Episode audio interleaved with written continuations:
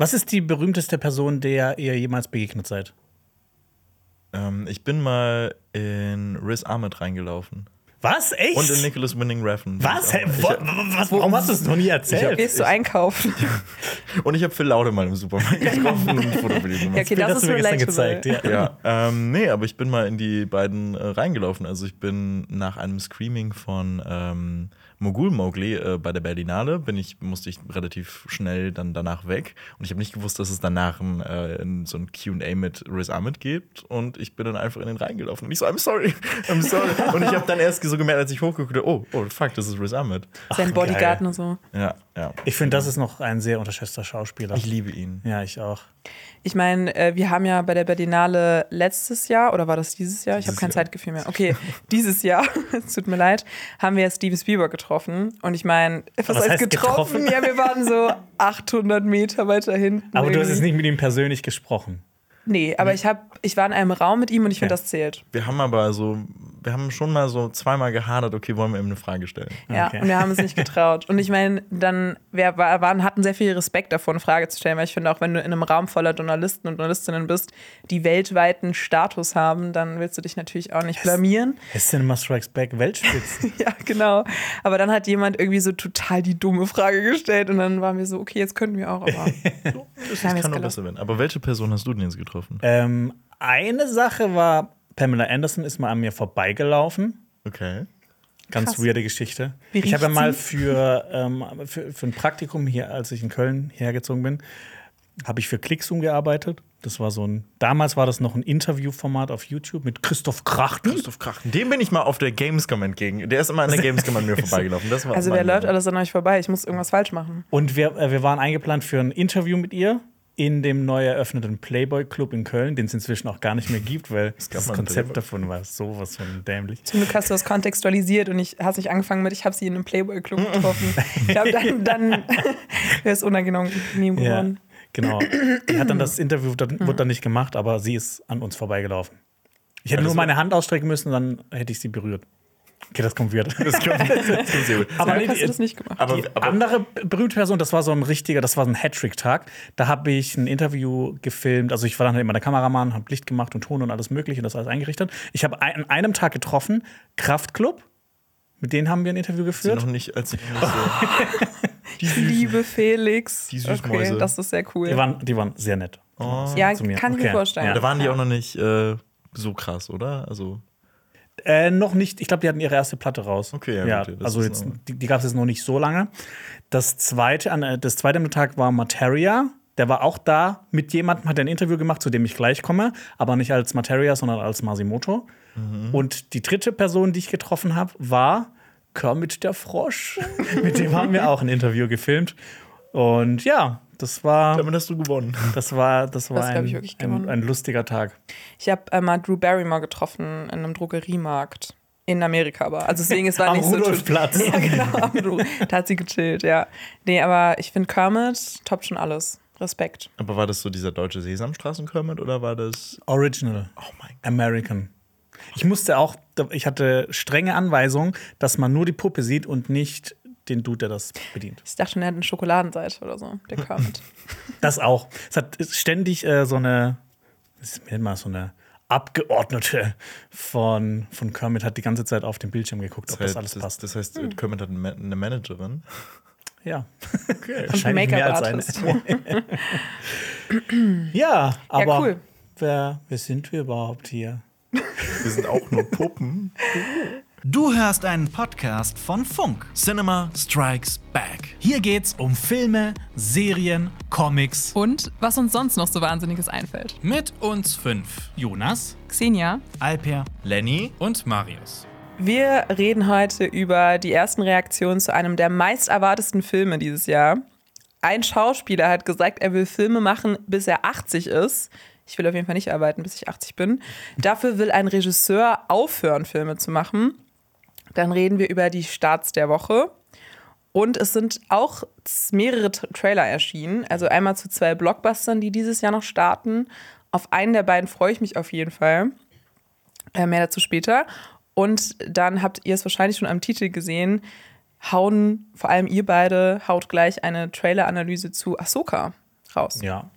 Der, der Trailer ist relativ zeitnah jetzt erschienen. Deshalb haben wir heute Morgen beschlossen, quasi jetzt direkt vom Podcast beschlossen, dass wir noch eine kleine Trailer-Analyse machen. Und die, die drehen wir gleich nachher abgesetzt davon. Das wird jetzt nicht so eine zweieinhalbstündige, wie Xenia und ich das mal zu Dune gemacht haben oder so. Mhm. Aber wir werden schon ein bisschen über den Trailer reden, über. Genau. Und Xenia wird dann wahrscheinlich auch ein paar Fragen haben. Ja, so, ja, Du bist dann quasi so die, Fall. die Ich bin die Fläche. Nichtsahnende. Ja, ja, ich bin die nichts ahne. Ähm, genau, aber nicht, nicht, nichts ahnen geht's los. Das war nicht viel nichts. Das stimmt, ja. Ich hatte Deutsch. Triple-Verneinung. Es ist eine Triple-Verneinung. Ähm, es ist kein Double-Feature, sondern ein Triple-Feature. Äh, es gibt ja mehrere Stimmen zu den Filmen, die beide nächste Woche starten. Oppenheimer und Barbie. Und ich weiß nicht, ob ihr das schon mal mitbekommen habt. Es gibt ja einen Internet-Trend. Es gibt, es gibt das Internet. ja, genau. Das ist für uns alle Neuland. Da gibt es den Barbenheimer Trend. Ich, da haben wir bestimmt auch schon mal im Podcast drüber geredet. Äh, wisst ihr, was das ist? Ja. Ja. Äh, Jonas oder So, nee, Lenny, warte, ich sag mal nein. Achso, ich hätte nein gesagt, damit du das erklärst. So, warte, ne? Das Nee, jetzt, jetzt, das- jetzt, jetzt ja, ich weiß, was ist, aber was ist es denn? Ja. Okay, ähm, genau, also es wird sozusagen ein Meme darüber gemacht, dass man Barbie und Oppenheimer an einem Tag schauen möchte im Kino, weil sie ersch- erscheinen ja beide nächste Woche Donnerstag am 20. Und ähm, man sagt, man soll Oppenheimer am besten als erstes gucken, weil der ist ja wahrscheinlich sehr deprimierend. Ja, also ich meine, wenn, wenn mal so zwei Filme in der Woche starten, die so relativ groß sind und die so unterschiedlich sind, ähm, ist interessant. Ja, und dann soll man am besten mit einer Zigarette und einem Kaffee sich Oppenheimer gönnen in den Morgenstunden und dann kann man nämlich danach direkt ähm, Barbie schauen und Spaß haben. Aperol-Spritz. Mit einem Aperol Prosecco. oder einem Waldberry Lillet. Ganz ehrlich, wir, wir werden auf, ne- auf jeden Fall nächste Woche äh, eine Kritik dran machen zu Barbie und wir werden auch eine Kritik machen zu Oppenheimer. Und außerdem bereite ich auch gerade noch ein Video vor zu, wie historisch akkurat ist der Film dann. Und ähm, da muss ich euch leider sagen, dass Kaffee nicht dazu passen würde. Also Zigarette würde passen, weil er war Kettenraucher. Aber er hat auch anscheinend die krassesten Martinis gemixt, die es gab. Okay. Ja. Also das heißt, du würdest jetzt dafür plädieren, erst Barbie und dann Oppenheimer zu schauen? Damit du bei Oppenheimer dann was trinken kannst? Nö, es ging nur ums Getränk. Achso, okay. Einfach schon morgens anfangen mit Alkohol. Ja, also, also warte, hat, hat Oppen, das möchte ich jetzt einfach fragen, war Oppenheimer dann nebenbei, also hat er das so professionell gemacht oder so? Weiß ich nicht, dass Oppenheimer so halbtags so in einer Bartheke stand. Nee, nee, gar nicht, aber er war anscheinend bekannt dafür, dass er die härtesten und kältesten Martinis gemacht haben. Und ihm selber hat das nichts aus, ausgemacht, aber er war anscheinend bekannt dafür. Okay. Der hat auch in so einem Haus gelebt, das hieß, ich weiß gerade nicht mehr, wie es wie es hieß, bla bla bla Manor. Und das wird irgendwann nur noch Bourbon Manor genannt. Das ist so krass, wenn du Oppenheimer so dich an ihn erinnern würdest wegen seinen Martinis und nicht wegen der Erschaffung Der- der, mit der Atombombe. Atombombe. Ja, also Oppenheimer war da nicht der, der diese krassen Martinis gemacht hat? Ja. Naja, ähm, ich wollte eigentlich darüber reden, dass jetzt erste Stimmen zu Barbie erschienen sind. Also Greta Gerwigs Barbie. Ähm, und das Internet wurde geflutet mit positiven Rückmeldungen. Also der Hype ist ja riesig und wir sind ja wahrscheinlich auch alle gehypt. Und Ihr beiden seid extrem gehypt. Sie- ja, so, ähm, Also ich bin auch gehypt, ich bin auch sehr gehypt, Ja? muss ich sagen. Ja, ich Ja. freue mich sehr. Ich finde alles, was bisher dazu erschienen ist, die, die Trailer, dann noch dieser Song von Ryan Gosling, der Oh. jetzt rauskam. So dieses ganze Marketing ist schon extrem gut. Er ist so gut, dieser Song. Ich habe diesen Song wirklich. Also, ich meine, das ist jetzt nur so eine anderthalb Minuten Version und auch nicht mit den Originalfilms, sondern auch so ein bisschen trailerhaft zusammengeschnitten. Aber das sieht so toll aus und ich habe halt wirklich im Gefühl, also wie das Ganze so aufgebaut wird in diesem I'm Just Can Song, dass es dann wirklich eine Schlacht an Malibu Beach gibt, wo, wo Ryan Gosling dann alle Cans dazu anzettet und auch, es wird so toll. Ja, ich finde auch, das ist wie, als wenn man so, so ein Drama-Kind war und das ist so der Film, auf den man gewartet hat. Also ich finde, es ist so, da ist Musik mit drin, das, das Farbschema ist geil. Also, naja, aber ich, ich meine, meine Meinung oder unsere Meinung wird man dann ja wahrscheinlich nächste Woche noch hören. Was man natürlich auch dazu sagen muss, wenn so Filme im Vor Vornherein laufen, dann ist ja meistens so, dass die Stimmen immer sehr positiv sind. Ja, aber ich meine trotzdem, es gibt ja auch schon einige äh, Filme, die dann vielleicht eher enttäuschend sind oder so, oder wo man dann schon ein, zwei Stimmen mehr vielleicht hat, die Kritik äußern. Und hier kann man wirklich sagen, die meisten loben den Film und insbesondere Ryan Goslings Performance. Also eine Filmkritikerin schrieb zum Beispiel ähm, auf Twitter, ähm, dass Greta Gerwig ihre Erwartungen übertroffen habe. Sie behandelt die positiven und negativen Seiten von Barbie auf wunderbare Weise, gibt Ryan Gosling eine Oscar-Nominierung. Ich meine das todernst. Ich, ich hoffe auch, dass er eine bekommt, weil also das in den Trailern es sieht, also wenn er da alleine so diese, diese Rollerblades hochhebt und sagt, äh, I go literally, jetzt kann ich nicht mehr mehr Englisch. Nein, er sagt, nee, dieses literally. Stimme zittert. Ist, ach Gott, Hilfe, nein, aber wenn er halt so sagt, I go literally. literally ist wirklich ein schwieriges Wort, Das okay? stimmt. Ja, das Ls. Das kann man einfach nicht nowhere without them. Ja. So. Okay. Ba Eine weitere Kritikerin hat auch geschrieben, Barbie ist Perfektion. Ähm, Vietnam dachte nicht, dass Barbie äh, Perfektion ist, denn dort wurde der Film jetzt verboten. Ähm, und das ist eigentlich ein ganz wilder Grund, also ein politischer Grund. Im Film wird nämlich eine Weltkarte mit der sogenannten neuen Striche-Linie gezeigt, mit der China Anspruch auf das südchinesische Meer erhebt. Und ein Direktor des vietnamesischen ähm, Kinodepartments hat die Entscheidung so begründet, wir werden die Veröffentlichung des Films nicht erlauben, da er die beleidigende Darstellung der neuen Striche-Linie enthält. Okay, erste Frage, wisst ihr, was die neue Striche-Linie ist oder habt ihr schon mal was davon gehört? Ja, tatsächlich, ich habe mir auch jetzt im, in Vorbereitung auf den Podcast die mal angeschaut. Ich finde es wichtig ist zu sagen, diese neuen Striche-Linie hat keine Basis im internationalen Recht. Also das sagt nur China, dass die das beanspruchen. Äh, das wurde 2016 auch in Den Haag bestätigt, dass das nicht in internationalem Recht entspricht, dass die das so machen können. Und ich zeige euch mal diese Linie. Ich meine, ihr werdet dann sehen, wie absurd das ist eigentlich, was die sich da so rausgenommen haben. Moment. Also du meinst jetzt die Linie im Realleben? Guck mal, das so. ist das südchinesische Meer, hier ist Vietnam, hier ist Malaysia, hier ist die Philippinen. Und die sagen, das alles gehört uns. Wow, okay. Also quasi der Großteil von diesem Meer, nur die Küstenregionen gehören dann den jeweiligen Ländern. Krass.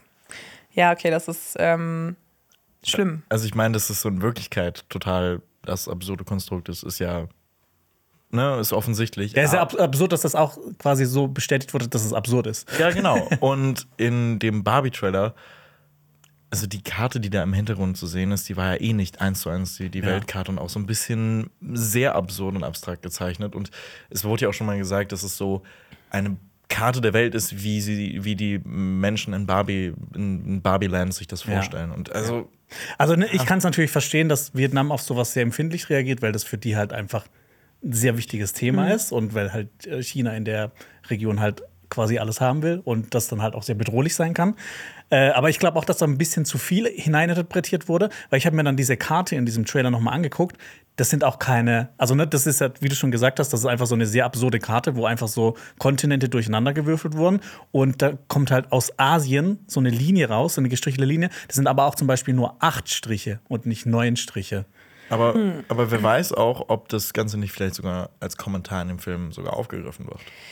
Ich meine, also es Oder das gab war einfach so ein Versehen. Ich glaube, Ja, das war ein Versehen, das war nicht so gemeint. Ich meine, es gab ja andere Filme, die deswegen auch verboten wurden. genau zum Beispiel a, bon, a Bomb. Jetzt kann ich auch kein Englisch mehr. Aber a Bomb. Abominable oder Uncharted. Es tut mir leid. Es ist sehr, sehr früh. A Bomb. Uncharted. Also Uncharted, Uncharted, wird, ja. wird tatsächlich nicht nur in äh, Vietnam ver verboten, sondern auch in Malaysia und Ja. auf den Philippinen. Genau, und die Philippinen überlegen nämlich jetzt auch, Barbie zu verbieten. Und es gibt aber auch einen Sprecher von Warner Brothers tatsächlich, weil du es jetzt eben meintest, ob das jetzt auch noch im Film aufgegriffen wird. Der hat Variety gesagt, die Kritzeleien stellen Barbies fiktive Reise von Barbieland in die reale Welt dar. Es war nicht beabsichtigt, irgendeine Aussage zu machen. Die Weltkarte sei völlig cartoonhaft und unrealistisch. Also tatsächlich ähm, finde ich, beantwortet das ein bisschen unsere Frage. Das heißt, es war nicht beabsichtigt und dann ist es vielleicht so ein bisschen schade tatsächlich, dass der Film dann verboten wird in den Ländern. Aber ja, wie gesagt, ich kann das natürlich auch verstehen. Ist halt eh immer schwierig, finde ich, wenn Filme verboten werden. Ähm, Dass die sich jetzt im Nachhinein drüber denken, so, boah, hätten wir einfach nicht diese Linie da gemacht. also irgendein Praktikant wurde gefeuert, der Ja, diese Karte meine, das kann, man auch, das kann man auch bestimmt auch im Nachhinein auch wegmachen. Also ich meine, so viel wie irgendwie im Nachhinein noch aus Filmen rausgeschnitten wird oder wegretuschiert wird Mhm. oder sowas, ist das jetzt, glaube ich, auch nicht so schwer, das zu machen. Vielleicht. ja. Ich glaube, die, die Trailer sind jetzt halt schon draußen und die wurden ja schon Aber millionenfach Kann man die nicht nochmal, also ist es nicht bei YouTube, dass man die sie so rein theoretisch so noch austauschen kann? Ich Rein weiß nicht mehr, Das ob Video, das was draußen ist, so dass das nochmal. Bestimmt geht das irgendwie. Okay. Keine Ahnung. Das machen wir nämlich auch mit unseren Ich wollte gerade YouTube-Videos. sagen, genau. Jonas, ist das ein Geständnis? Aber tatsächlich kann ich mir vorstellen, ich will da jetzt keine Verschwörungsmythos draus machen. Aber ich meine, wenn man das jetzt zum Beispiel wieder ändern würde, dann würde ja vielleicht China sich auf die Füße getreten fühlen, oder? Und tatsächlich ist ja das auch ein sehr großer Filmmarkt. Also ich will das jetzt gar nicht, äh, ne, ich sage das jetzt, das ist wirklich nur Spekulation. Kann ich mir auch vorstellen, dass das jetzt nicht unbedingt intendiert ist vom Barbie-Team, da dann vielleicht noch mehr Staub aufzuwirbeln. Wer weiß. Ja, wer auch gerne Staub aufwirbelt, ist ein äh, Mann namens Tom Cruise. Weil, wenn er rennt, dann wirbelt das Staub auf. Und er rennt in seinen Filmen sehr viel. Kann er so schnell Ja, rennen wie Lenny? Ja, genau. Ich glaube, ich würde ein Rennen gegen Tom Cruise verlieren. Okay. Es gibt nämlich auch noch einen anderen Mann, der gerne rennt und der auch viel Staub aufwirbelt. Äh, aufwirbelt. Das ist zum Beispiel Harrison Ford. Der ist ja ähm, 80 gewesen, als er jetzt Indiana Jones in Indiana Jones und der Ruf des Schicksals, Lennys Lieblingsfilm, der so verkörpert hat. Und äh, Tom Cruise hat jetzt gesagt, dass er noch sehr, sehr lange in Mission Impossible Filmen mitspielen will. Der gute Mann ist ja gerade 61 Jahre alt. Und äh, er hat dem Sydney Morning Herald verraten, dass er entschlossen ist, noch mindestens zwei Jahrzehnte lang Filme zu machen, so ähnlich wie bei Harrison Ford. Und hat auch gesagt, Harrison Ford ist eine Legende. Ich hoffe, dass ich immer noch dabei bin, sagte Cruise. Ich habe 20 Jahre, um ihn einzuholen. Und ähm, ich muss sagen, ich bin sehr großer Fan der Mission Impossible Filme und ich finde es immer noch krass. Also man, man kann von Tom Cruise denken, was man will, aber ich finde es immer noch krass, was der für sein Alter leistet. Absolut. Auch wenn ich jetzt von dem Stunt in Mission Impossible Ja. Dead Reckoning, um den jetzt so viel äh, Aufmerksamkeit gemacht wurde, jetzt nicht so begeistert war. Es war sehr Auch wenn ich das jetzt, ne? auch wenn das bestimmt mega krass ist. Ich fand, es sah, es sah einfach nicht so krass aus wie jetzt im Vergleich zu den älteren Filmen. Und ich glaube auch oft, dass so diese krassen Stunt-Szenen einen vielleicht auch nicht mehr so beeindrucken, weil man auch denkt, hey, okay, das könnte auch CGI sein. Also ich glaube auch, dass man nicht mit dem Hintergrundwissen oder sowas, das habe ich mir auch oft bei Top Gun oder so gedacht, bei diesen ganzen Szenen, die dann hoch ähm, gepriesen wurden, dass ich dachte, ha, okay, aber ich glaube, der Laie oder die Laien sieht das nicht so unbedingt. Also das ist dann so, ne, man ist so gewöhnt an diese ganz krassen Szenen, die dann alle vielleicht noch heftiger aussehen können mit ein bisschen Special Effects. Ja. Aber im Gegensatz zu Harrison Ford rennt äh, Tom Cruise ja wirklich, weil zum Beispiel bei Indiana Jones und der Ruf des Schicksals gibt es ja so eine Szene auch auf dem Zug, wo er dann da langläuft und das ist ja einfach nur ein Modell von Harrison Ford, das da oben drauf läuft. Und das ist jetzt auch die Frage, weil ich finde schon, dass man sich irgendwie so vor Augen führen kann, okay, was ist vielleicht zu alt für einen Actionhelden? Weil ich finde auch, es gibt ja extrem viele alte Schauspieler, Al Pacino und so weiter, die auch noch in Filmen mitspielen und relativ alt sind. Das sind halt keine Actionfilme. Und das sind keine Actionfilme. und ich finde schon, ich weiß nicht, wie es euch ging, dass mir bei Harrison Ford jetzt in Indiana Jones in der Ruf des Schicksals da manchmal so diese Kredibilität verloren ging. Weil man oft sah, okay, der kann eigentlich gar nicht mehr so krasse Stunts machen ähm, und auf einem Pferd durch die U-Bahn reiten. wer kann das überhaupt? Ähm, Tom Wer kann überhaupt reiten? wer kann, ja. ich kann reiten tatsächlich. Ja. Ich war einmal in meinem Leben. Okay, ich bin vier Jahre lang geritten. Lenny? Aber- Nee, Nee, okay. Müssen wir mal einen Ausflug machen. ihr bitte. Ein Ausritt. Ein Ausritt. Ein Ausritt, ja. Ein ja. Ausritt. Gerne. Aber habt ihr dann, äh, habt ihr dann keinen Bock, einen 80-jährigen Tom Cruise durch die Gegend flitzen zu sehen? Also, Ich glaube, der wird das auf jeden Fall noch hinbekommen, wenn der so weiter so fit bleibt. ich wollte ich wollt, ich wollt gerade sagen, also ich glaube auf jeden Fall, dass er mit 80 Jahren fitter sein wird als Harrison Ford. Und ich, also ich unterstelle ihm das, also, ne? also jetzt einfach mal. Äh, aber ich, vielleicht wird er dann auch irgendwie im Mission Impossible Film auch einfach wirklich dann nur irgendwie so eine administrative Rolle sein und vielleicht irgendwie der Chef vom ähm, hier, wo, wo arbeiten die nochmal? Wie heißt nochmal die, dieses Dings da, ILM oder sowas? IDF, I, IWF, I- I, IDF. IDF ist anderes. Nee, IMF, I- IMF, IMF, International IMF. Nee, Impossible Mis- Mission Force. Impossible. So. Scheiße, ich kann kein Englisch heute. Impossible Mission Force. Aber abominable, abominable, Abominable. Liter- literally, Literally, abominable, ja, äh, impossible. Ist auch wirklich impossible, das alles auszusprechen. Aber ich glaube auch, dass so eine Mentorrolle, also wie jetzt bei Harrison Ford in Blade Runner oder sowas, sowas kann ich mir dann eher vorstellen. Und ich finde, dann altert man vielleicht so ein bisschen mehr authentischer auch. Ich weiß es nicht. Aber ich meine, Sylvester Stallone hat ja jetzt auch noch in Netflix Actionfilmen mitgespielt mit 77. Arnold Schwarzenegger macht auch noch äh, Actionfilme. Also ich glaube schon, dass es irgendwie funktioniert. Aber ja, ich, ich Mal gucken, ne? Also, Ja, ich meine, vielleicht funktionieren Mission Impossible Filme ohne Tom Cruise auch einfach nicht. Ja, das, ich glaube, ja. er ist halt schon das Gesicht. Ich glaube auch. Ja. Aber ich frage mich, also Dead Reckoning Part 1 zielt hier irgendwie schon so ein bisschen auf ein Finale hin, finde ich. Oder wissen man die? Also ich habe so ein Gefühl, dass es so, so ein bisschen so aufbauen ist. Jeder dieser Filme zielt auf ein Finale. Achso, ja, gut. Die Welt geht unter. Ah, wir haben es wieder geschafft. Ja, das, ja, wir legen die Welt unter. Das ist unsere größte Bedrohung bisher. Habt ihr noch nicht Fast and Furious gesehen? Exakt, da, da, da geht noch Oder die merchen hier diese Franchise zusammen. Das ist ja passiert rein theoretisch jetzt mit Dead Reckoning Part 1, denn ähm, die waren an der spanischen Treppe in Rom, waren sowohl Fast X als auch äh, Mission Impossible Dead Reckoning Part 1. Also die beiden, wirklich in einem Jahr wurde Rom komplett zerstört von äh, Dominic Toretto und von Ethan Hunt. Find, äh, habt ihr das auch mal gehabt mit, äh, ihr kennt doch auch die Transporter-Reihe mit Ja- Jason Statham, Ja. ne? Und ihr habt mal bestimmt auch Collateral gesehen mit Tom Cruise. Ja. Und da über, übergibt ja Jason Statham am Anfang Tom Cruise so einen Aktenordner. Und ich, ich fand immer so, für mich war das immer so, die, die beiden Sachen wurden gemerged. Okay, du meinst dann äh, Mission Ach. Impossible und dann. Äh, Auch wenn Collateral der viel bessere Film ist als Transporter. ja, das stimmt. Ich glaube, aber das sind auch diese Tropes, die in vielen Actionfilmen vorkommen, ne? Ja. Also der Koffer. ja. Aber wa- warum hat Jason Statham, wa- warum war der eigentlich da drin? Das hätte doch auch jede Person sein können, oder ja. nicht? Das hättest du sein können. Ja, ich hätte es sein können. Mit, wann ist, wann ist der rausgekommen?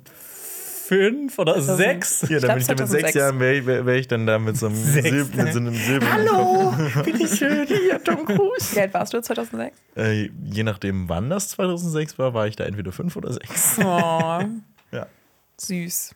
genau. Ja, was auch süß ist, sind die Filme von Xavier Dolan. Ähm, beziehungsweise sind nicht wirklich süß, doch eigentlich schon, sie sind bittersüß, würde ich sagen. Also viele seiner Filme. Er ist ein Independent-Regisseur und äh, Autor und er hat wirklich viele gute Filme gemacht. Zum Beispiel Mother, äh, nee, nicht Mother, ähm, doch, Mami, Mami? Gott, Mami heißt so, der. okay. Mami heißt der Film und I Killed My Mother.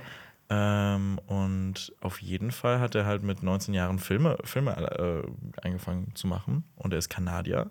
Und er hat jetzt in einem Interview gesagt, dass er aufhören möchte, Filme zu machen. Er hat übrigens auch noch die, äh, das, äh, das, äh, die ähm, Musikvideos von Adele zu Easy on Me und Hello gemacht. Ne? Das, ist, das ist nicht ganz so wichtig. Das, aber das finde ich voll spannend, weil das, das merkt man ja schon mal, dass er vielleicht ein Regisseur ist, der auch mal Musikvideos machen muss. Also es ist ja voll oft so, dass Regisseure auch Musikvideos machen, um meistens Geld zu verdienen, weil dann irgendwie zum Beispiel Filme oder sowas, wenn das eher mehr an, auf dem Arthouse-Spektrum ist, würde ich mal sagen, ab und an auch ein Musikvideo inszeniert wird, um große Asche nach Hause zu bringen. Oder was auch ganz oft ist, dass die ganz viel Werbung machen. Ja. Ich glaube, Ridley Scott und ähm, äh, doch vor allem Ridley Scott hat in seinem frühen Leben sehr, sehr, sehr, sehr viel Werbung gemacht und hat dadurch halt so diese, diese Ästhetik entwickelt, die er halt in all seinen Filmen hat. Man kann ne, von, von seinen Filmen halten auch, was man will. Ich finde, er hat sehr viele gute Filme und er hat auch sehr viele nicht so gute Filme, aber die sehen immer echt geil aus. Ja. Also der hat so, so, so ein Händchen für Ästhetik. Äh, ich habe jetzt auch letztens eine Kampagne gesehen äh, von Jim Jarmusch und ganz vielen so diesen Independent ähm, äh, Regisseuren, die alle mit Yves Saint Laurent, glaube ich, eine Kollaboration gemacht haben und auch in der Werbung sozusagen aufgetreten sind. Also sogar mit Gesicht, also gemodelt haben und so. Und das finde ich dann auch irgendwie ganz spannend. Ich fände es witziger, wenn sie das mal mit Eve von Moviepilot machen würden. Ja, du hast recht. Nein, habe ich nicht. Aber ja, was, äh, was du, du, war, du warst gerade mit von äh, Xavier Dolan am erzählen. Richtig. Ähm, er hat Mögt ihr meine Witze? ich, mag sie, Oh, ja klar. ich mag sie sehr. Wie süß sie- du es gesagt hast. Ich mag sie wirklich sehr. Ich mag sie ja auch Dann sehr. mache ich die weiter. Das Sonst hätte ich jetzt ja, aufgehört. aber, aber, ich, aber ich frage mich dann, stell mal vor, das macht irgendwann ein Stand-Up-Comedian, steht auf der Bühne und mögt ihr meine Witze eigentlich? Mario. Bo, Bo Burnham immer. Ja, das ist wirklich so. Das stimmt.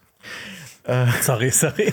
Kommen wir zurück zu Xavier Dolan, äh, der in, einem, in einer spanischen Zeitung darüber geredet hat, dass er eben keine Filme mehr machen möchte. Er hat sich nämlich darüber beklagt, dass das ein ziemlich anstrengender Job ist, vor allem in der Independent-Szene, wo du keine Sicherheit von einem Studio hast, wo du eben kein großes Marketing hast, was kein, keine Kassenschlager sind, wo du eben mit einer äh, einzigartigen Idee ankommst und die eben vermarkten musst. Und da müssen eben Leute ins, äh, in die Filme gehen und das funktioniert häufig nicht so gut, denn es muss eben an Festivals gut anlaufen und man muss viel Glück haben, dass der Film eben so gut ankommt oder ja, dass, dass es überhaupt so ein Kassenstarger wird. Und das sind seine Filme eigentlich gewesen, beziehungsweise sie sind bei den KritikerInnen sehr, sehr gut angekommen und ich äh, finde viele seiner Filme auch sehr, sehr, sehr gut. Aber er sagt trotzdem, dass es jedes Mal ein Akt ist und ein psychischer Akt, äh, da zu gucken, okay, gut, kommt mein Film jetzt gut an? Äh, wird er gut äh, wahrgenommen von der Kritik? Wird er gut an den Kassen wahrgenommen? Und er hat sich jetzt bei Instagram auch nochmal dazu geäußert, denn er wollte nochmal betonen, weil alle, alle sind so total ausgerastet, alle Xavier Dolan-Fans, oh mein Gott, er wird jetzt aufhören, Filme zu machen. Aber er hat gesagt, dass er nur aufhören wird, Filme zu machen. Serien zum Beispiel, hat er gesagt, würde er auf jeden Fall machen, wenn er da die nötige Sicherheit hätte, von wenn da eben ein Streamingdienst hinter ist. Und auch, dass er als Schauspieler nicht aufhören wollen würde, weil er ist ja auch Schauspieler gewesen, hat ja auch unter anderem in, ich glaube, It Chapter 2 auch mitgespielt. Und Bad Times at the El Royale. genau. Ja. Und Ach, echt? ja. Ja, es ist so. Der ist immer so. so der, ist, der, der ist immer so. Ja. Ich musste mal kurz ein Bild von dem angucken, dass ich so. Ja, Der ich ist auch glaub, noch relativ jung. der, ist, der ist immer so recht klein dabei in den, in den einzelnen ja, Sachen. das stimmt. Aber ich äh, liebe auch seinen Film Laurence Mhm. Anyways. Das ist auch einer meiner Lieblingsfilme tatsächlich. Und deswegen war ich auch, als ich die Nachricht gehört habe, war ich so, oh mein Gott, bitte nicht. Ähm, ich fände das so schade, wenn er keine Filme macht und wenn das jetzt, ne, ich meine, gut, Serien, da muss man sich damit vielleicht abfinden, aber ich finde das schon krass, wenn irgendwie ein Regisseur, der ja auch, also auf jeden Fall äh, erfolgreiche Filme im Sinne von qualitativ gute, die irgendwie bei der Presse und bei den KritikerInnen so gut ankommen und wenn der dann schon sagt, okay, ich, ich will keine Filme mehr machen, dann ähm, läuft ja irgendwie was falsch Mhm. in der Branche. Finde ich auch. Vor allem, wenn man auch mal darüber nachdenkt. Ich, also, einer meiner Lieblingsfilme von ihm ist einfach Das Ende der Welt, heißt er auf Deutsch. Den französischen Titel kann ich nicht aussprechen. Ähm, und da spielt zum, spielt zum Beispiel Vincent Cassel mit. Und das heißt, dass er eigentlich schon irgendwie so ein gewisses Standing auch hat, äh, dass Leute sich denken, okay, ich möchte mit ihm zusammenarbeiten und auch eben hochkarätige äh, SchauspielerInnen. Nur, dass dann am Ende jetzt das trotzdem nicht ausreicht, dass er sagt, der Druck ist einfach zu hoch, ich bin unzufrieden damit, dann ist das schon, finde ich, eine ziemlich krasse Nachricht. Ja, und ich, ich weiß halt auch nicht irgendwie, weil ne, wir reden ja auch immer viel über Blockbuster. Und ich meine, jetzt kommen ja auch irgendwie die Sommerblockbuster raus, nächste Woche Barbie und Oppenheimer. Aber es gibt ja schon auch viele Filme, die unter dem Radar laufen, die dann ja wir auch nicht irgendwie besprechen, ne, weil die natürlich dann auch nicht so viel Publikum haben oder sowas. Und ich glaube schon, dass die Tendenz dann immer weiter dahin geht. Also, dass man dann entweder sich irgendwie mit Streaming-Anbietern Deals machen muss oder dass man, glaube ich, als so Independent-Regisseur oder Regisseurin struggelt. Ja. wenn man halt nicht sowas dann macht, wie zum Beispiel Musikvideos oder Werbung, wo dann halt Ja. Geld dahinter steckt. Ja. Ja, traurige Geschichte auf jeden Fall. Ja, also ich stelle es mir vor allem auch schwierig vor, wenn du wirklich ein Herzensprojekt hast und da wirklich all deine Mühe, deine Kraft, deine Liebe reinsteckst und dann am Ende das nur so semi-gut ankommt, beziehungsweise nicht den Erfolg einbringt, den du dir erwünscht hättest. Und viele haben auch ihm online vorgeworfen, okay, du bist Filmemacher, du weißt, worauf du dich einlässt, aber es ist ja trotzdem immer noch mal was anderes, ob man persönlich einfach dafür gemacht ist. Also Ja, man kann ja nicht einfach so jetzt dann wie ein Stein sein und sagen, okay, das ist jetzt so, da habe ich mich drauf eingelassen, deshalb darf ich nicht heulen. Genau. Man kann sich ja trotzdem drüber beschweren. Genau, man, nicht jeder Mensch kann Uwe Boll sein. ja. Aber er hat ja auch, auch aufgehört, Filme zu machen. Ja, leider. ähm, aber ich glaube auch gerade, wenn man so jung in die Branche eingestiegen ist wie Dolan, also mit 19 hat er ähm, I Killed My Mother inszeniert. Ich finde, das ist schon krass. Mit 19 habe ich ein FSJ gemacht. Und habe irgendwelche Fastnachtsveranstaltungen gefilmt. Ah, wirklich? Ja, okay, aber guck mal. Stell dir mal vor, dafür hättest du dann äh, schon äh, so weltweite Resonanz bekommen. Für die Für Fastnachtsfilme. den Ritscheleball. Für den Ritschleball, ja. Den von Jonas Ressel. Genau.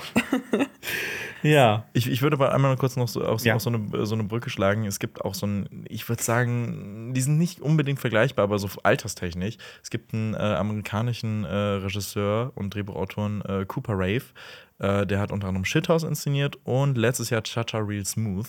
Und das sind auch so zwei kleine, recht kleine Filme gewesen, aber die hatten eben einen, zum Beispiel äh, Chacha Real Smooth ist bei Apple TV Plus erschienen ähm, und der hatte dann eben so noch ein gewisses Studio hinter sich und ist dann nicht ein kompletter Independent-Film gewesen. Und ich glaube, es kommt halt eben wirklich darauf an, unter welchem Einflu also unter welchen Umständen man einen Film macht. Wer einem dann eben noch Geld gibt und alles.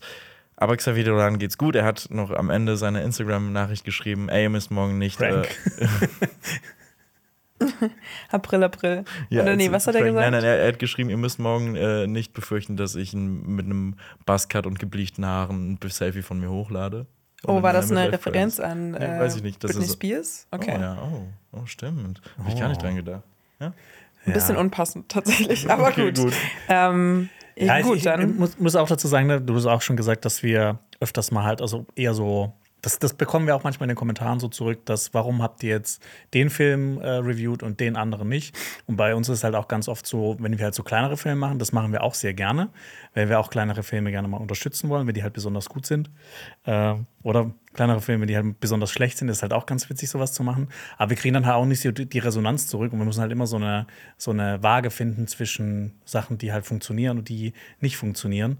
Und äh, deshalb ist es auch ganz oft so, dass wir halt so kleinere Filme dann auch hier im Podcast einfach besprechen, Ja. wo wir dann einfach auch mehr Filme besprechen können, weil jede Woche kommen 10 bis 20 Filme raus und wir können nicht zu jedem einzelnen Film eine Kritik machen. Exakt. Und wenn man sich dann noch unsere Toplisten am Ende des Jahres anguckt, sieht man dann eben auch, dass äh, dann noch meistens diese kleinen Filme, auch wenn sie After nicht- Sun. Genau, After. Sun. Ja. Ist dann das auch mit stimmt. dabei. Liebe. Obwohl ich den leider dann nach, nach unserem Podcast erst geguckt hatte. glaub Ich auch. Deswegen hat er es nicht in meine Topliste geschafft. Ach ja, Ich schäme mich immer noch für meine Jonas- Meinung. Ich habe Jonas auch richtig Angst Kaltherz. gehabt, ja, dass ich den nicht so toll fand. Ja. Aber ist das ja legitim? ja. Wie, wie Du, du grinst, aber es ist legitim. ja, es Du ist Kritter. legitim. Das ist legitim. Ich wenn du jetzt, gesagt wenn du jetzt. Under Pressure anstimmen würdest, ich würde weinen. Dim, dim, Tatsächlich. dim, dill. Tatsächlich. Tatsächlich. Aber äh, hattest du auch ein kaltes Herz mit den Starts diese Woche? Nee, tatsächlich nicht, weil unter anderem ist äh, Mission Impossible Dead Reckoning Part 1 gestartet. Ich, ich möchte für euch mal kurz den Titel ein- eins zu eins ins Deutsche übersetzen. Ja, hau raus. Mission unmöglich, Koppelnavigation, Teil 1. Hm, das klingt spannend. Das klingt wie ein Manta Manta. Koppelnavigation klingt so dumm. Dead Reckoning klingt, ich finde, das klingt wie ein Zombie-Film. Aber Ja, Dead Reckoning ist Koppelnavigation? Ja. Aber, aber Dead heißt doch tot, oder? Ja, aber das ist wahrscheinlich so. Ne? Im Deutschen gibt es halt nur den Begriff dafür. Der englische Begriff ist halt cooler. Es gibt Okay. ja auch toter Winkel. Das ist ja auch Oder Winkel. Stimmt. Hä, aber Mission Mission unmöglich, Impossible, toter Winkel. To toter Winkel ist übelst geil. Ja. Klingt irgendwie wie so ein alter James Bond-Film. Ja. Oh Stimmt, toter Winkel. Toter Ja. Winkel. Oder Winkel des Todes. Winkel. Oh.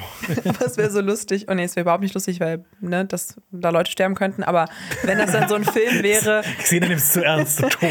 ja, aber ich meine, toter Winkel heißt nicht umsonst toter Winkel, ne? Aber wenn dann das ein Film wäre, wo dann halt James Bond einfach nur so zur Fahrschule geht. Und dann der Ja, Fahrlehrer wo, wo, so. das, wo, wo er dann wirklich seinen, seinen ganz schlimmen Fahrstil abtrainieren Genau, ja. muss. Ja. Da Weil gibt es ja auch eine Szene in Mission Impossible. Ja. Oh ja. Stimmt, da gibt es auch eine, die Ja. sich drauf bezieht. Ja, genau, der äh, Film startet diese Woche in den Kinos. Was soll ich noch zu Mission Impossible sagen? Das ist Tom Cruise rettet die Welt und wird dabei in die absurdesten Stunts reingeworfen. Nichts, Punkt. nichts, was Marius schon in seiner Kritik gesagt hat. Genau, Marius hat eine Kritik, Kritik letzte Woche dazu gemacht, die verlinken wir auch gerne, falls ihr da direkt hinzu wollt. Aber das war nicht, natürlich nicht der einzige Start der Woche. Ähm, eine Serie ist gestartet mit dem Titel Great Expectations und dieser Titel könnte vielleicht dem einen oder der anderen bekannt vorkommen, weil das ist tatsächlich ein Roman von Charles Dickens und diese Serie ist quasi eine Verfilmung dieses Romans. So eine Miniserie sein mit sechs Episoden, startet auf Disney Plus und es geht im Prinzip um einen Waisenjungen, der äh, seine Kindheit als Schmiedelehrling verbracht hat und dann plötzlich von einem unbekannten Wohltäter einen Geldsegen erhält. Und ich habe mir, ich habe das Buch nie gelesen. Habt ihr das jemals gelesen? Ich habe es tatsächlich in meinem Buchregal stehen und ich meine, wir kennen es. Man Wir kauft sich diese Klassiker und dann sagt man sich so, ich lese Moby Dick und ich Ja, habe ja, ihn natürlich. Moby Dick so, wollte ich auch als Beispiel Ja, ich, ich habe ja wirklich, das ist ganz, ganz schlimm. Wenn man in mein Zimmer reinkommt, denkt man erst, ich bin mega die belesene Person, aber ich habe so 40 Prozent leider nie geschafft zu lesen. Also quasi du hast nur so eine Fassade gemacht. Und hinter der Fassade, Fassade ist die Leere. Ja, genau, kulturelles Kapital. Ich habe so Don Quixote, glaube ich, auch die ersten dr- 50 Seiten mich durchgequält und ich konnte einfach nicht weiterlesen. Ich habe das auch mal angefangen zu lesen und ich fand es auch enorm anstrengend. Ja. Aber was ich sehr empfehlen kann, was auch ein sehr, sehr alter Roman ist eigentlich, äh, von Jonathan Swift, nicht von Taylor Swift. ähm, Gullivers Danke, dass Reisen. du es nur mal erzähl- erklärt Gullivers hast. Reisen ist, Ah. glaube ich, schon 300, fast 300 Jahre alt, 200, 300 Jahre alt Und das liest sich immer noch, das kannst du so in einem äh, Ding durchlesen. Ich wünschte, ich hätte das lieber geguckt als den Film mit Jack Black. Der ist furchtbar. Oh ja. Den habe ich ganz, ganz früh geguckt als Kind. Ich. Hot Take. Ich finde ihn gar nicht so furchtbar. Mir macht der voll Spaß. Boah, ich habe den ewig Auch nicht mehr wenn sich gesehen. Jonathan Swift im Grab umdrehen würde, wahrscheinlich. Ich habe auch eine richtig gute Buchempfehlung, die ist auch schon echt alt. Die. Bibel. Oh, sehr gut. Ja. Was ist dein Lieblingsbuch aus der Bibel? Hm, Genesis. Das ist dein, das ist dein Lieblingsbuch. Hieroglyphen. Ähm, aber das heißt, die Miniserie, wo startet die? Hast du schon Auf erzählt? Disney Plus Auf Disney die. Plus, okay. Genau, das sind aber auch sehr viele, sehr bekannte Leute mit dabei. Unter anderem Olivia Colman und auch Fionn Whitehead, den man jetzt auch, ich finde, den, den sieht man auch immer öfters. So am bekanntesten ist der, glaube ich, durch, durch Dinge geworden. Ähm, Ähm, Bandersnatch. Black Mirror Bandersnatch. Und ich glaube, in Stimmt. Dunkirk hat er auch mitgespielt. Ja, aber da hat er nur so eine Nebenrolle. Ja. Neben Aber ich mag den sehr gerne. ich hätte mit Finn Wolfhard gerade äh, verwechselt. Ja. Die haben aber auch so eine Ähnlichkeit. Ich finde, die haben so dieses so sehr schmale viktorianische Gesicht. Nee, ich hab's nur vom Namen her. Achso, okay. Weil, weil den Namen so. schmale viktorianische Gesicht. So Timothy Chalamet. Und die sehen aus wie Nerds. Nerds. Ah, das heißt, er verkörpert die Rolle des Protagonisten. ja. Habt ihr den Trailer dazu geschaut? Weil ich finde, der sieht echt interessant aus. Ja, ich habe den mir auch angeguckt und ich finde, ich habe irgendwie voll Bock auf die Serie. Ich glaube, ich werde die sogar anfangen, weil ich meine, ich weiß ja noch nicht, was in dem Buch passiert. Deswegen, ähm, ja, und Olivia Colman äh, gucke ich eh immer gerne und ich finde, immer überall. genau, und ihre Rolle in der Serie erinnert mich sehr an The Favorite. Hat mich auch dran sehr, Ja, sehr deswegen, so ein bisschen verrückter, ein Genau. bisschen absurder. Und was, was, ich, was dann auch im Trailer stand, wird von Ridley Scott und Tom Hardy mitproduziert. Also es sind einige große Namen mit dabei, sieht sehr Flag. interessant aus. Ist aber nicht das Einzige, was diese Woche startet. Es kommt auch ein Film in die Kinos, der heißt Rodeo. Und äh, da geht Rodeo. es. Oder Das Ro- Rodeo. Das Rodeo. Oder Das ist ein rohes Ding. Rodeo. Ro- Rodeo? Wie auch immer. Rodeo? Ja. Und da geht es um äh, eine Frau namens Julia und die ähm, verarscht gerne Männer, weil die denken, dass sie nichts mit Motor sich nicht mit Motorrädern auskennt, aber sie kennt sich da sehr gut aus. Immer diese Feministen. Und eines Tages trifft sie auf eine Biker-Gang, deren Anführer im Knast sitzt und sie will sich beweisen und übernimmt dann so kleinere Aufträge und Betrügereien. Und es wartet dann ein großer Coup, der ähm, ihre Loyalität auf die Probe stellen soll. Hat einer von euch den Film gesehen? Ich habe diesen Film geguckt in der Pressevorführung. Ich Rodeo? Rodeo? Rodeo? Ich war die einzige Person in dieser Der Pressevorführung. war, ist doch Wirklich der, die einzige. Echt? Wow. Ja. Wieso niemand, wohl? Niemand wollte diesen Film gucken. Der lief letztes Jahr auf dem Cologne Film Festival auch. Und ich habe den leider verpasst, weil ich wollte den gucken, weil mich dieses eine Still, womit der Film angepriesen wurde, sehr äh, gecatcht hat. Und ja, es geht um so Dirtbike-Fahrer. Ist das, sind das Dirtbike? Ich, ich kenne mich leider Motor. Motocross. Motocross. Motocross. Motocross und so Quads haben die auch im Trailer. Ja, also ich, Mhm. also ich muss ehrlich sagen, ich kenne mich mit, mit der Szene wenig aus. Es tut mir super leid. Also, wenn ihr euch da auskennt, äh, beleidigt mich gerne. Ähm, Schmeiß Lenny in den Dirt. richtig. Ich war früher tatsächlich. Du warst ein Dirtbike-Fahrer. Nee, gar nicht. Ich war mit meinem Dirt Onkel, Rider. der hat so einen Motocross gehabt, der ist auch immer so die Wälder hochgefahren wie so ein Irrer. Und ich war mit dem früher öfters mal auf so Motocross-Rennen. Das ist schon voll krass. Dann hast du dich Ja. in so diese Kugel rein, reingestellt und bist dann so. Kenn, kenn, kennst du das? die Kugel. Wie, wie, wie, nein, nein, Wie bei Ghost Rider. Oder, oder wie bei, nee, bei dem Simpsons-Film, wo, die, wo, wo, Ach so. wo, wo, du diese, wo du diese, diese Kugel hast und dann fährst du mit diesem Dirtbike so die ganze Zeit. Ach so, ich habe gerade gedacht, du meinst so eine Kugel, so eine Plastikkugel, wo man so drin ist und dann Ach so, so, nein. sich so rumrollen lassen kann. Oh, das wollte ich auch Genau. immer mal machen. Ich auch. Lass das mal machen. Ja, bitte. Aber was, was sind denn? Also Dirt Rider sind dann die Leute, die auf den Bikes fahren? Oder was? Äh, Ja, Durch den Dreck. wahrscheinlich. Ja, so ist- Mountainbike. Also es geht, es geht eben darum, dass es so eine, so eine Gruppe an illegalen Motorradrennen, Stunt, Stuntfahrten und so gibt. Und es geht auch immer darum, eben sein Motorrad immer weiter zu pimpen und die holen sich diese ganzen Einzelteile ja, durch gewisse Coups, wo diese, wo diese halt Sachen klauen und eben so ein bisschen auch tauschen und alles. Und das ist ganz cool, so diesen Einblick in diese Szene zu bekommen. Und auch das Schicksal der Protagonistin ist auch sehr interessant. Aber der Film verläuft sich dann so, so ein bisschen und weiß nicht genauso, wo er hin möchte und geht nicht so ganz in die Tiefe, bleibt relativ auf der Oberfläche. Also es ist ganz cool, eben diese, diese ganzen Tuning-Sachen zu sehen, aber viel erfahren darüber, wie jetzt ungefähr was da funktioniert, wie diese gesamte Szene aufgebaut ist, das tut man nicht. Und auch das Schicksal von äh, Julia ist auch so standardmäßig. Also es ist, ist nichts, was man nicht immer irgendwie schon mal gesehen hat, so eine äh, Aufstiegsgeschichte von irgendeiner Person, die in irgendeine Szene irgendwie reinkommt. Also es ist sehr sehenswert, also die, äh, der ist sehr gut gefilmt und hat ein paar echt coole Elemente mit den Dirt Riders, aber ja, Sind die Fast-Szenen cool? die Fahrszenen sind cool, ja. Okay. ja. Aber ja, es kann man machen, muss man nicht. Okay, vielleicht nur Aber- was für Dirt Rider. Aber. Oder aber Dirtbags. Dirtbags, ja. I just, cause I'm just a teenager. Ja, egal. Ähm, ähm, Lenny singt heute voll viel. Ja, ich weiß nicht. Ich bin, ich bin, ich bin guter Laune. Ähm, mein, ich, ich glaube, meine toxische Eigenschaft ist, Okay, jetzt kommt's. dass ich der Meinung bin, dass ich so ein, so, bei so einem Rodeo äh, voll lange aufhalten kann. Bei diesen, bei diesen, kennt, ihr- kennt ihr das nicht, so in irgendwelchen Bars in den USA, das ist da immer diese, diese Bei den Bullen. Ja. genau, bei den Bullen. Ich glaube, ich glaube, da könnte ich lange drauf sitzen. Wa- Was ist daran toxisch? Was? Weiß ich nicht, also, also dass, ich, dass ich behauptet, also dass, so. dass ich glaube, dass ich das kann, obwohl ich das 100% Ja. nicht schaffe. Das sagt man ja oft als so Internettrend, so mein toxischer, meine toxische Eigenschaft ist, dass ich denke, ich bin in irgendwas total krass, obwohl ich da noch nie was mit zu tun hatte. Exakt. Also zum Beispiel sowas oder Leute sagen auch zum Beispiel, wenn ich auf ein Harry Styles Konzert gehen würde, dann würde er sich mich verlieben. Und ich weiß das einfach. Also nicht ich, aber manche Leute im Internet. ähm, ja. Was ist deine toxische Eigenschaft, Jonas? Ich weiß es nicht. Du fragst danach, ob unsere, deine Witze gut sind. Nee, ich glaube, meine toxische Eigenschaft ist, dass ich mich sehr gut mit Mantel- und Degenfilm auskenne. Hm, ja, okay. Also das Das heißt, ist ja du schon würdest öfters mal behauptet wurde. Ja, du würdest denken, dass ähm, du gut mit dem Degen umgehen ka- kannst, obwohl du noch nie einen Degen in der Hand hattest. Ich war im Kendo drei Jahre lang. Alles klar. Das klar. Aber ich glaube, das ist nochmal was ganz anderes. Ganz Aber es ist auch ein, auch ein Schwert. Ich finde es toll, wenn man einfach irgendwas behauptet und Jonas hat irgendwas ähnliches mal in seinem Leben gemacht. Das ist Wahrscheinlich, Ich bin ja. äh, Slumdog Millionär. Okay. ähm, aber Lenny, wolltest du das einfach nur mit uns teilen oder hat das irgendwas mit Dirt Riders jetzt zu tun? Nee, ähm, Okay, Aber ist ist es Rodeo? Rodeo. Was ist es Ah, bei okay. dir?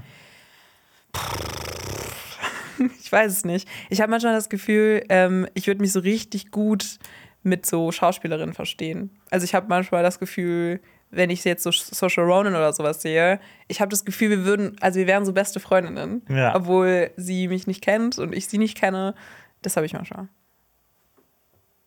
Oder Florence Pugh. Ich glaube, die, also wenn ich sie irgendwie so im Internet sehe oder sowas, dann bin ich immer, sie ist so relatable. die viel wichtigere Frage ist, wärst du gut mit Tom Hanks? Wahrscheinlich nicht. Wahrscheinlich nicht. Vielleicht aber auch doch. Oder mit seinem Sohn. Oh, Chet Hanks. Also da kann alle, ich definitiv wissen- sagen, nicht wissen, Chet Hanks. Googelt einfach mal Chet Hanks. Ja. Das ist äh, ein, ein, ein, sehr, ein, ein ein sehr interessantes Mensch. Thema. Ja. irgendwann machen wir mal ein Special zu Tom Hanks und nehmen sein Leben unter die Lupe und werden alle, ein für alle Mal die Frage klären, ob Tom Hanks ein Arschloch ist. Wir werden ihn nur noch einladen und wir fragen ihn dann selbst. So, Ja. so in Investigativjournalismus. Sind Sie ein Arschloch? Und ja, er wird klar. wahrscheinlich sagen, ja. Ja, klar. Ich, ich dachte, das wäre wär kein Geheimnis mehr. Ich weiß nicht, wie es euch geht, aber die Person, die für mich auch immer ein Arschloch war, war Willy Wonka. Denn es, Das ist keine Person, das ist eine Figur. ja, aber eine Figur. Was? ähm, ich dachte immer, sie wäre real. Ich fände es ich fänd's auch so mal so cool, so eine, wenn, wenn man in so eine Paralleldimension gehen würde, so eine parallele Welt. Und dann bei Filmen passiert das alles echt und da müssen, wenn dann bei so einer Schlacht so 100.000 Leute sterben, dann müssen da wirklich 100.000 Leute sterben. Mega cool. Lenny, Lenny guckt mich gerade richtig entgeistert an. Also so ähnlich wie bei, wie bei Babylon, wo das ja wirklich bei dieser einen Schlachtszene Menschen gestorben sind. Ja, aber halt so richtig, richtig. Ist richtig, richtig. Ich fände das, glaube ich, sehr schlimm, aber. Das Star Wars ist Nee, ich meine nur so als Gedankenexperiment. Ach so. Diese, diese, boah, ich wünsche mir so diese Welt. Du hast so dabei gelacht, deswegen war ich Ist so. schon aber klar, dass Filme nicht echt sind, ne? Ja. Okay. Aber ich weiß, was du meinst. Manchmal habe ich das Gefühl, ich würde das gerne, also ich, ich würde gerne so eine Garantie haben, dass manche Szenen, die auch so historisch sind, genau so stattgefunden haben. Mhm. Also ich, ich, ich würd, würde gerne manchmal diese historische Akkuratheit irgendwie bestätigt bekommen. Aber das steht doch drauf, nach wahren Begebenheiten, dann ist das doch zu 100% so passiert. Du sagst es. Naja, ich wollte eigentlich über Willy Wonka reden, weil ich finde, dass ähm, ja in Charlie und die Schokoladenfabrik und vor allem auch in dem Original Charlie und die Schokoladenfabrik, habt ihr den mal gesehen? Ja, ich Ja. liebe Gene Wilder. Ja. So, ach, ich liebe ihn. Ich Dito. fand ihn da toll. Ich fand den auch richtig gut. Ich finde auch, dass ähm, seine Performance, das ist jetzt auch mega der Hot Take, aber ich finde die immer besser als von Johnny Depp. Ich auch. Obwohl viele ja Johnny Depp auch, ne, das ist eine seiner Paraderollen. Und ich finde auch zu Recht, weil er hat schon so dieses äh, bestimmte Charisma, aber ich finde auch, dass er in dieser Charlie und die Schokoladenfabrik-Verfilmung, wenn man den alten kennt, immer so ein bisschen, ich weiß nicht, sehr creepy wirkt und der Original Willy Wonka hatte noch so was sehr Liebevolles, was dann irgendwie total verloren gegangen ist. Das fand ich immer so ein bisschen schade. Was da vielleicht auch ein bisschen mitspielt, ist, dass halt, dass das halt so eine klassische Johnny Depp, Johnny Depp, Johnny Depp-Rolle war. Genau, eben. Und da ist halt immer dieser Johnny Depp-Stempel so drauf. Und Willy Wonka wird ja jetzt erneut verfilmt, beziehungsweise nicht Charlie und die Schlagerfabrik, sondern es gibt eine Art Prequel zu Willy Wonka namens Wonka. ja. Und da ist jetzt am Dienstag, also gestern, nee, also diese Woche Dienstag, für uns gestern, ein Trailer rausgekommen. Willy Wonka wird gespielt von Timothy Chalamet. Natürlich, nice. Und Olivia Colman, über sie haben ja auch schon geredet, ist auch mit dabei. Und ja, das soll eben die jungen Jahre von Willy Wonka verfilmen und wie er die Oompa Loompas kennenlernte. Und da sind wir schon beim Thema. Hugh Grant spielt einen Oompa Loompa in diesem Film. Und habt ihr den Trailer gesehen? Wie fandet ihr ihn? Und was haltet ihr von Hugh Grant als Oompa Loompa? Äh, ja, ich fand, ich habe den Trailer mir gestern auch noch gegönnt. Und dann, ähm, ich muss sagen, ich fand den, ich habe mir, glaube ich, ein bisschen mehr erwartet davon. Ich fand, das sah noch alles sehr nett aus. Und ich, ich, ich hoffe, da kommt noch irgendwas Düsteres mit rein, weil ich finde, der, der wirkte schon irgendwie eher, ach, schon so ein bisschen weird und sowas, ne? Mit diese ganze Welt auch dann, dass pl plötzlich Leute fliegen und sowas von, Schoko wenn die Schokolade essen. Aber ich hoffe, da kommt noch irgendwie so, so ein kleines, düsteres Element rein. Wobei ich mal auch sagen muss, ne, der Film ist von Paul King, der hat Paddington 1 und 2 gemacht. Und ich glaube, es gibt keine Filme, die mehr wholesome sind als diese Filme. Paddington 2 der beste Film aller Zeiten. Ja. Danke. Also ich, ich fand Endlich den ganz gut. Ähm, aber ja, ich bin dann doch gespannt. Aber was, was, was mir natürlich sehr überzeugt hat, ist Timothy Chalamet, weil er ist Timothy Chalamet. Okay, spannend. Was sagst du, Lenny? Ähm, ich habe richtig Bock drauf. Ich Okay. finde, Paul King ist wirklich ein King. Er hat's, äh, also, also ich weiß nicht, ich liebe seinen Stil, ich liebe es, wie extravagant das alles ist, wie, wie er mit diesen Farben spielt. Und ich will, dass, dass sich alle da draußen unbedingt mal sein Regiedebüt angucken, nämlich Bunny and the Bull. Das ist so ein toller Film. Also, also wirklich, das ist, der ist so klein und ähm, die Kulissen sind da super mit, ähm, mit irgendwelchen Kisten und so aus, ausgestattet. Also die haben das wirklich so richtig mit Handarbeit alles gemacht. Also der ist, das ist so eine kleine Märchenreise und das ist, es ist super toll. Also Bunny and the Bull kann ich auch sehr empfehlen. Das, das zeigt halt wirklich, was für, was für ein Magie. Genie wirklich äh, Paul Ein King ist. magisches Genie. Genau. Und ich habe richtig Bock drauf. Und auch der Cast, der hat ja auch so ein paar Leute, die, die immer mitspielen. Hugh Grant, äh, Sally Hawkins und Matt Lucas, den man aus Little Britain zum Beispiel kennt. Und ja, dieses Produktionsdesign ist so toll. Ich habe Bock drauf. Ja, ich freue mich. Ich, ich muss sagen, ich, ich, ich bin ein bisschen kritischer vielleicht, aber ich glaube auch, vielleicht liegt es daran, dass ich noch nicht so in Weihnachtsstimmung bin, weil ich finde auch bei Ja, Paul ja, King stimmt. war ich total ähm, direkt eigentlich, okay, ich kaufe den, den Film. ähm, und Du kaufst Paul King. ja, genau, Das ist deine toxische Eigenschaft. Du glaubst, dass du ihn kaufen kannst. genau, Menschenhandel ist eine toxische Eigenschaft. Nee, ich, ähm, Gott, dieses Zitat aus dem Kontext gerissen. Der kommt ja erst äh, am 14. Dezember in die deutschen Kinos. Und deswegen glaube ich auch, dass ich ein bisschen Zeit noch brauche, vielleicht um mich so auf den Film einzustellen. Ich habe beim Trailer eher gedacht, hm, weiß ich nicht, ob der mir nicht auch zu glatt ist oder so, oder ähm, äh, ob ich nicht dann ein bisschen mehr noch brauche, jetzt bei der dritten Verfilmung von Willy Wonkas Geschichte, oder ob auch Timothy Chalamet die Rolle füllen kann, war ich mir auch nicht so sicher, weil ich hatte das Gefühl, er war so, es ist so sehr von der Stange gespielt, so ein bisschen. Also wie man eben so ein, so ein bisschen quirky, so ein bisschen so mit Eigenarten, so ein, fehlt noch so ein, ich weiß nicht, fehlt noch so der Charakter Ja, so da drin. ja. Also dieses, was, was ihn jetzt letztendlich dazu macht, dass er das Eben. jetzt ist. Aber tatsächlich ist es ja auch nur der Trailer, deswegen ich bin gespannt. Oftmals ist es ja dann so, sobald mehr Szenen rauskommen, dass man dann noch überzeugter ist oder dass man da sich dran gewöhnt hat. Also Also er hat sich halt für den Dune-Trailer ein bisschen mehr anstrengen müssen. Vielleicht war er dann für den Willy Wonka-Trailer nicht mehr so, Ja. so präsent. Und ich glaube, ich könnte mir sogar vorstellen, dass das eine Rolle von ihm sein wird, wo wir mal wirklich was anderes aussehen, weil ich finde schon, dass Timothy Chalamet ein krasser Schauspieler ist, also ohne Frage, aber auch oftmals, also jetzt noch nicht so eine krasse Range hatte vielleicht, also an Figuren, ich weiß nicht. War sehr viel Drama. Ja, genau, sehr viel Drama. Und ich meine, gut, das ist wahrscheinlich jetzt auch ein Drama, aber er ist ja wirklich so eine, also er ist ja wirklich ein Charakter eigentlich. Ähm, Aber Ja. in Don't Look Up hat er auch eine funny Rolle gespielt. das stimmt. Ja, du hast recht. Stimmt. Don't Look Up fällt da so ein bisschen raus. Apropos Don't Look Up, dachte, dachte sich das auch Napoleon, weil er so klein ist. Noch, das ist, ey, das ist, ich finde das eine super Ja, aber er Überleitung. muss doch, wenn er klein ist, muss er doch ablucken, oder? Ja. ja, genau. Aber er will ja dann eben nicht, also er will ja nicht, dass Leuten auffällt, dass er klein ist. Deswegen dachte er sich bestimmt, Ich Don't Look gut. Ich fand, Up. Das war eine sehr gute Danke, Rolle.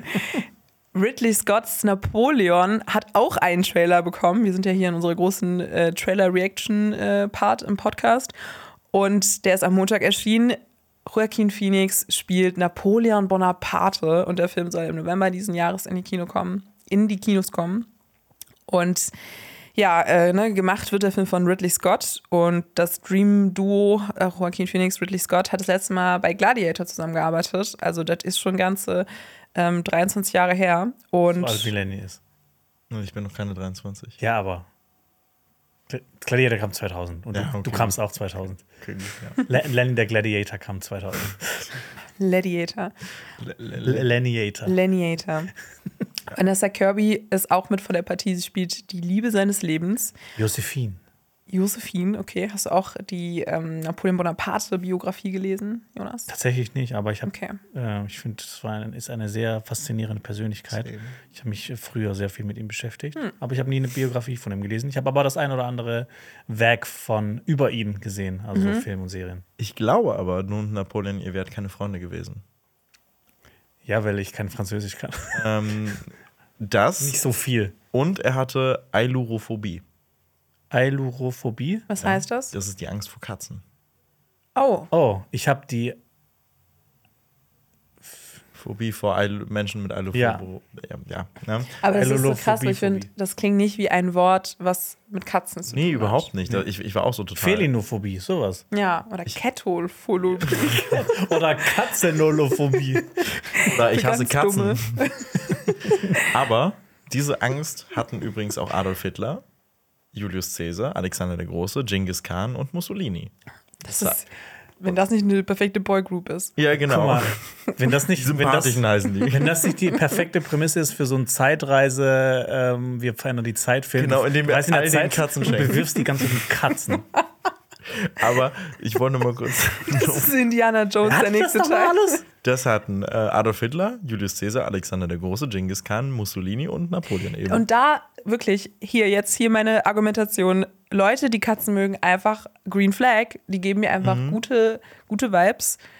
Ja. Richtig, denn es gibt hier eine Theorie hinter, de- hinter, hinter, die, hinter diesem Ganzen, ähm, warum diese historischen Persönlichkeiten Angst vor Katzen haben, ist, dass sensible, introspektive Typen dazu neigen, sich zu Katzen hingezogen zu fühlen, nämlich Jonas, und brutale Persönlichkeiten von Katzen abgestoßen werden. Wie Alpa. Ja. Ein Einblick hinter die Das war ein. Scherz. Alter quillt Katzen. Das habe ich hier nicht, ge das meinte ich hier nicht. Ich hoffe, dass so. auf jeden Fall diese Angst vor Katzen auch aufgegriffen wird. Finde ich nur akkurat. kam leider noch nicht in dem Trailer vor. Also der Trailer, wir haben ihn ja alle gesehen, ähm, ist eher sehr viel Action-lastig und das passt auch dazu. Sony und Apple, also die Produzenten des Films, haben gesagt, die Schlachtszenen gehören zu den dynamischsten, die je gedreht wurden. Ich finde, diese Aussage ist so, so leer. Was, was heißt denn, was ist eine dynamische Schlachtszene? Das stimmt. Ich finde auch, jede Schlachtszene, die nicht dynamisch ist, Ist eine ist schon eine schlechte Schlachtszene. Also. Ist die dynamischste Moderatorin, die ich jemals gesehen habe. Ach, Dankeschön. Das ist sehr lieb. Aber Was wahrscheinlich. heißt das jetzt? Achso, ja. Ich, ich finde, es, es wirkt wie ein Kompliment. Aber ich finde, Dynamik klingt halt einfach cool. Und wenn jemand dynamisch ist, klingt es auch irgendwie auch cool. Das ist, wie Ja. du schon sagst, es ist so ohne Substanz. Also ich finde, die Schlachtszenen gehören zu den krassesten, die je gedreht wurden. Ich finde, krass ist auch so ein bisschen so ein, äh, so ein leeres Das Wort. ist so sehr Also, subjektiv. Wie ja. definierst du krass? Krass. Ich finde, hätte jetzt jemand gesagt, ausgeklügelt, dann wäre ich so, ja auch- ah, okay. Aber ich will keine ausgeklügelten Schlachtszenen. Echt? Aber ich finde, wenn das so gut choreografiert ist und so so schlau, so John Wick. Nee, dann will ich die eher dynamisch haben. Okay. Na gut. Oder sind die, die, die, die Kampfszenen bei John Wick, die sind dynamisch, würde ich jetzt mal sagen. Ja, aber ich finde, diese haben auch immer einen Twist. Also die sind immer mehr als so eine Schlachtszene. Sie sind immer, Mhm. sie haben irgendwie einen Gegenstand oder sowas, der die Szene dann spannend macht oder die sind an einem Setting, was spannend ist. Und ich finde, da kann ich direkt dazu übergehen, wie ich dann so die Schlachtszene in dem Trailer bisher fand. Ich fand, das sah alles sehr generi generisch aus. Also ich hatte das Gefühl, das war eher nicht so was Besonderes. Aber auch da lasse ich mich gerne überzeugen, weil ich meine, die Namen sprechen für sich. Und äh, ich kann mir auch Joaquin Phoenix gut in der Rolle vorstellen. Was ist mit euch? Ja, also ich finde sowieso, dass Joaquin Phoenix ist auf jeden Fall ein großer Pluspunkt für den Film. Ich, mir hat der Trailer an sich gefallen. Ich fand bloß die Musikauswahl jetzt nicht so doll. Ich finde, man sieht schon, dass die, die Schlachtszenen haben mir gefallen, aber ich finde, die sehen halt auch so aus, typisch wie die Schlachtszenen von allen anderen Ridley Scott-Filmen. Ich finde, der kann das einfach. Mir gefällt das sehr gut. Ich habe auch früher immer, immer so Compilations geschaut auf YouTube von so Schlachtszenen. Ihr wisst, ihr wollt nicht wissen, wie oft ich die 300 diese Schlachtszenen angeguckt habe. Tausende Male angeguckt, weil ich die so dynamisch fand. Und ich, freue mich sehr auf den Film, weil ich mich auch sehr für Geschichte interessiere und Napoleon Bonaparte ist natürlich ein großer Teil unserer Geschichte. Also da kommt dein Lieblings, deine Lieblingshistorische Person drin vor. Alexander der Große. ja, aber Lenny hat ihn heute schon erwähnt. Hast du? Ja, der hat ja Angst auch vor Angst vor Katzen. Katzen. Stimmt. Oh mein Gott, sorry, ich bin, mein Gehirn ist ein Loch. ist okay. Ich weiß, mir wird nie zugehört, aber das ist. Doch, aber ich habe so, Hitler war einfach so, war einfach so ein Buzzword. Danach war mein Gehirn einfach, ja. Ja. Die einzige Befürchtung, die ich habe, ist natürlich, Napoleon hat in seinem Leben sehr viel gemacht. Das ist eine sehr wendungsreiche Geschichte, wenn man sich das anguckt. Ich finde, als Film kann man das sehr, sehr schwierig rausbringen. So als Miniserie hätte ich es mir eher vorstellen können oder so als komplette Serie. Aber das alles in einen Film zu packen, da bin ich sehr skeptisch und ich habe so, so eine leichte Ahnung, dass das nichts werden kann, wenn die wirklich sein komplettes Leben darstellen wollen. Das ist nämlich auch meine ganz, ganz große Befürchtung. Ich habe nämlich mal nachgeguckt, der Film dauert 158 Minuten. Was? Ja, was, äh, was jetzt, Anderthalb Stunden. Ja, also zwei, 158, zweieinhalb. Habe ich gerade anderthalb gesagt? Ja. Sorry, ich meine Mathe. 90 Minuten sind anderthalb. Genau. Ne? Das ist schön, dass du es nochmal erwähnt hast. Ähm, aber ich habe da auch diese Befürchtung, es sieht auch im Trailer danach aus, als ob es wirklich das gesamte Leben sein Ja, wird. er ist ja sehr jung und dann auch noch, ich glaube, es wird auch so ein bisschen hier die äh, Waterloo, glaube ich, auch schon so ein bisschen angeteasert oder so. Ich muss nochmal genau ja, das, reinschauen. der endet doch ganz garantiert eh mit dem Der hat so Exil viele Schlachten gemacht. Mhm. Und dann hat er noch den Russlandfeldzug. Und dann ist er im Exil und dann kommt er wieder zurück. Soll ich das alles reinbringen? Ich glaube, da wird es ganz frustrierende Zeitsprünge geben wahrscheinlich. Und auch, also ich glaube, das wird ja, also es wirkt so, als würde das sich ja auch viel um diese Liebe drehen zwischen Josephine und Napoleon. Mhm. Und ich glaube auch, dass das dann wahrscheinlich unser Drama-Part sein wird und dann zieht sich das wahrscheinlich von Schlacht zu Schlacht. Und ich weiß dann nicht, ob das so ein Film zusammenhalten kann. Also Mhm. gerade wenn es dann so viel abzudecken gibt. Und ich bin mir da irgendwie auch unsicher. Das gibt mir so ein bisschen so Barry Lyndon-Vibes oder sowas. So, so his- große Historien-Eposse, Epen. Da hat es funktioniert. Ja, ja, ich bin da, ist aber auch nicht mein Lieblingsfilm von. auch nicht. Okay. Ja, auch nicht. Obwohl ich die, diese, diese. Zeit und so diese Schlachten da sehr Mag den sehr. Okay. Interessant Nee, finde. deswegen. Aber man, man hätte es ja auch machen können wie der Film von 1927, denn das gilt als einer der wohl dynamischsten Filme äh, der Filmgeschichte. War der nicht der, wo die drei Kameras nebeneinander laufen haben und der, der so ein extrem krasses Seitenverhältnis Genau. hat? Und der dauert fünfeinhalb Stunden.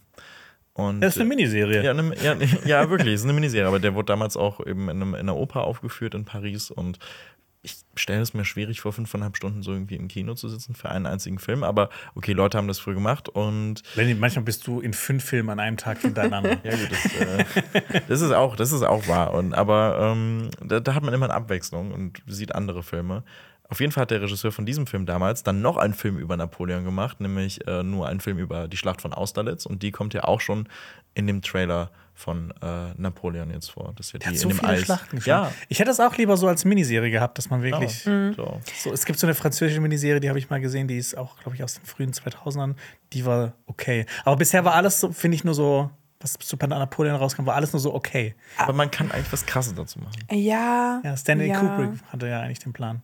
Ja, genau, wollte gerade sagen. Also ich finde, aber ich muss sagen, ich bin mir unsicher irgendwie auch, ob, ob die Figur, also klar, die gibt total viel her, aber ich glaube auch, ich will auch mal was anderes sehen dann. Also ich habe halt das Gefühl, das wird vielleicht jetzt auch so ein so eine sehr glatte Performance. Ich weiß es nicht. Ich bin irgendwie so ein bisschen, ich weiß nicht, ob mich Napoleon so, so juckt. Ich, ich bin auch, glaube ich, vielleicht das ist jetzt ein Hot Take. Aber ich finde, der Film sieht mega krass aus und er wird bestimmt auch ähm, allein von der Bildgewalt auf jeden Fall heftig oder dynamisch. Aber ich bin gespannt, ob der Film noch mehr ist als eben krasse Schlachtszenen aneinandergereiht. Und da muss er dann eben die Liebesbeziehung überzeugen. Da bin ich mir noch so unsicher. Was mich in solchen Trailern immer abfuckt, ist, wenn, äh, wenn dann mittendrin eingeblendet wird. Er war ein Tyrann, er war der größte Dings und sonst irgendwas, wenn immer so diese einzelnen Textphrasen eingeblendet wird. Das, das gibt es ja so häufig bei so Biopics über irgendwelche Kriegsherren oder besonderen Persönlichkeiten. Äh, was ich gerade auch nochmal herausgefunden habe, ist, äh, beziehungsweise nochmal nachgeguckt habe, äh, weil das mir schon irgendwie noch im Kopf war, ist, dass Steven Spielberg nämlich diese äh, Serie, die Stanley Kubrick über Napoleon äh, machen wollte, inszenieren wird für HBO, ja. Ach so, das kommt auch mitbekommen, ja, Okay. dass also diese Skripte anscheinend nicht, also dass die umgesetzt werden sollen.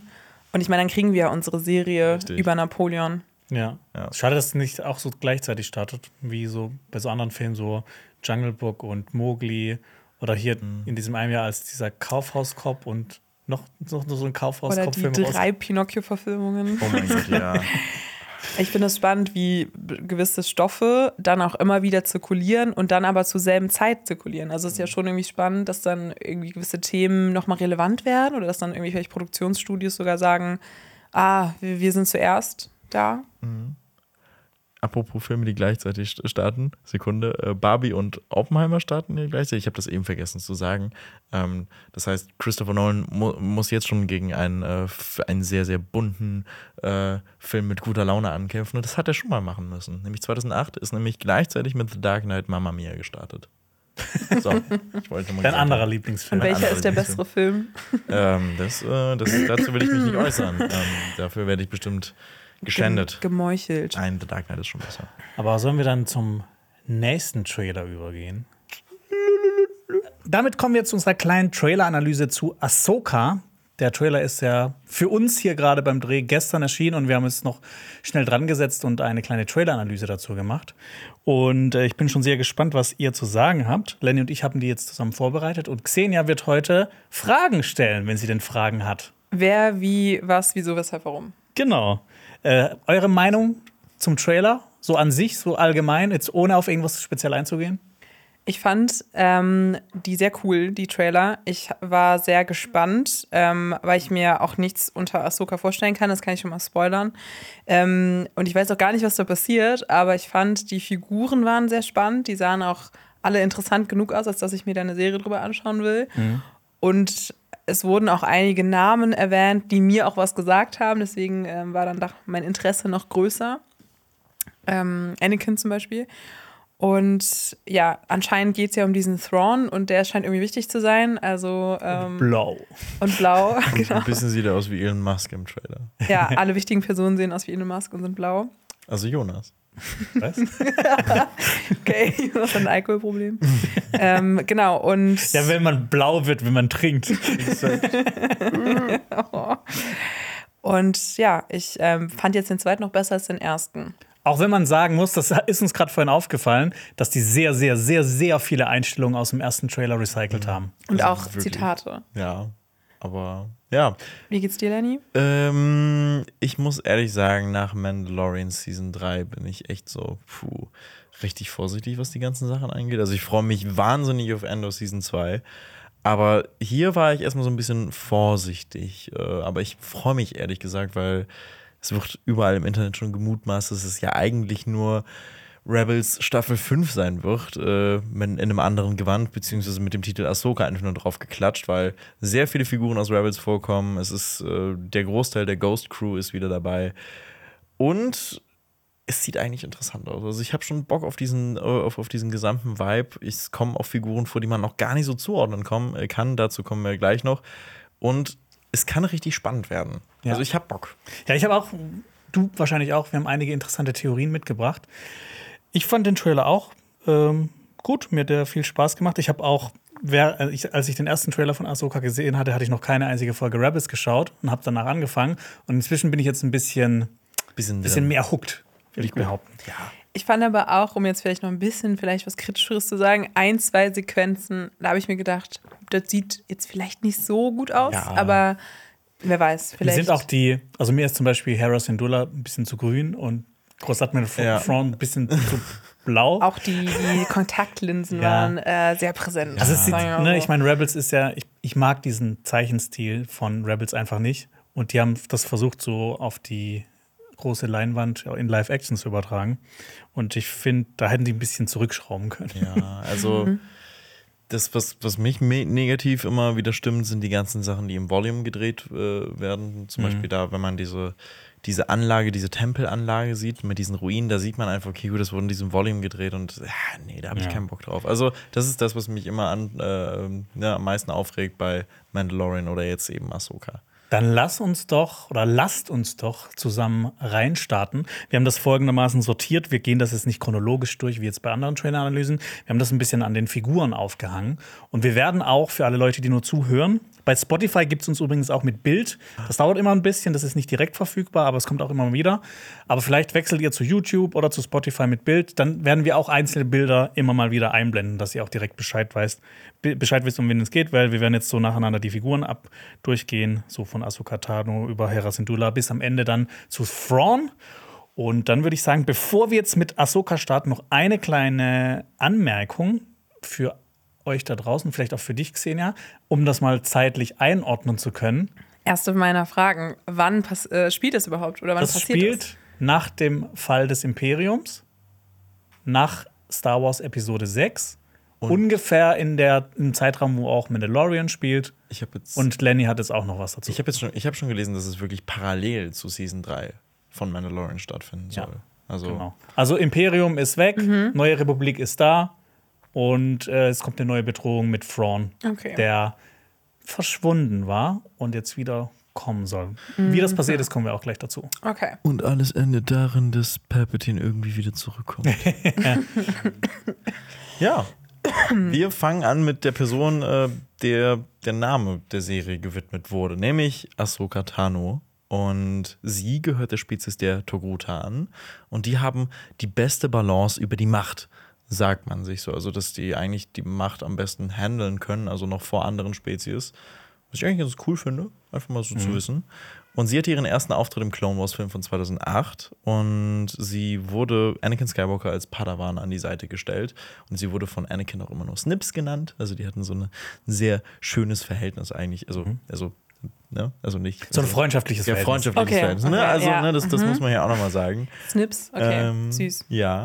Ich wusste auch noch nicht mal, dass sie der Padawan von Anakin ist, also weil ich habe nie Rabbits oder sowas gesehen und äh, deswegen ist sie mir auch nur bekannt aus Mandalorian, Okay. weil sie da mal ja eine Cameo hatte und ich auch, also ich, ich weiß auf jeden Fall, wie sie aussieht und äh, dass sie auch ziemlich cool sein soll.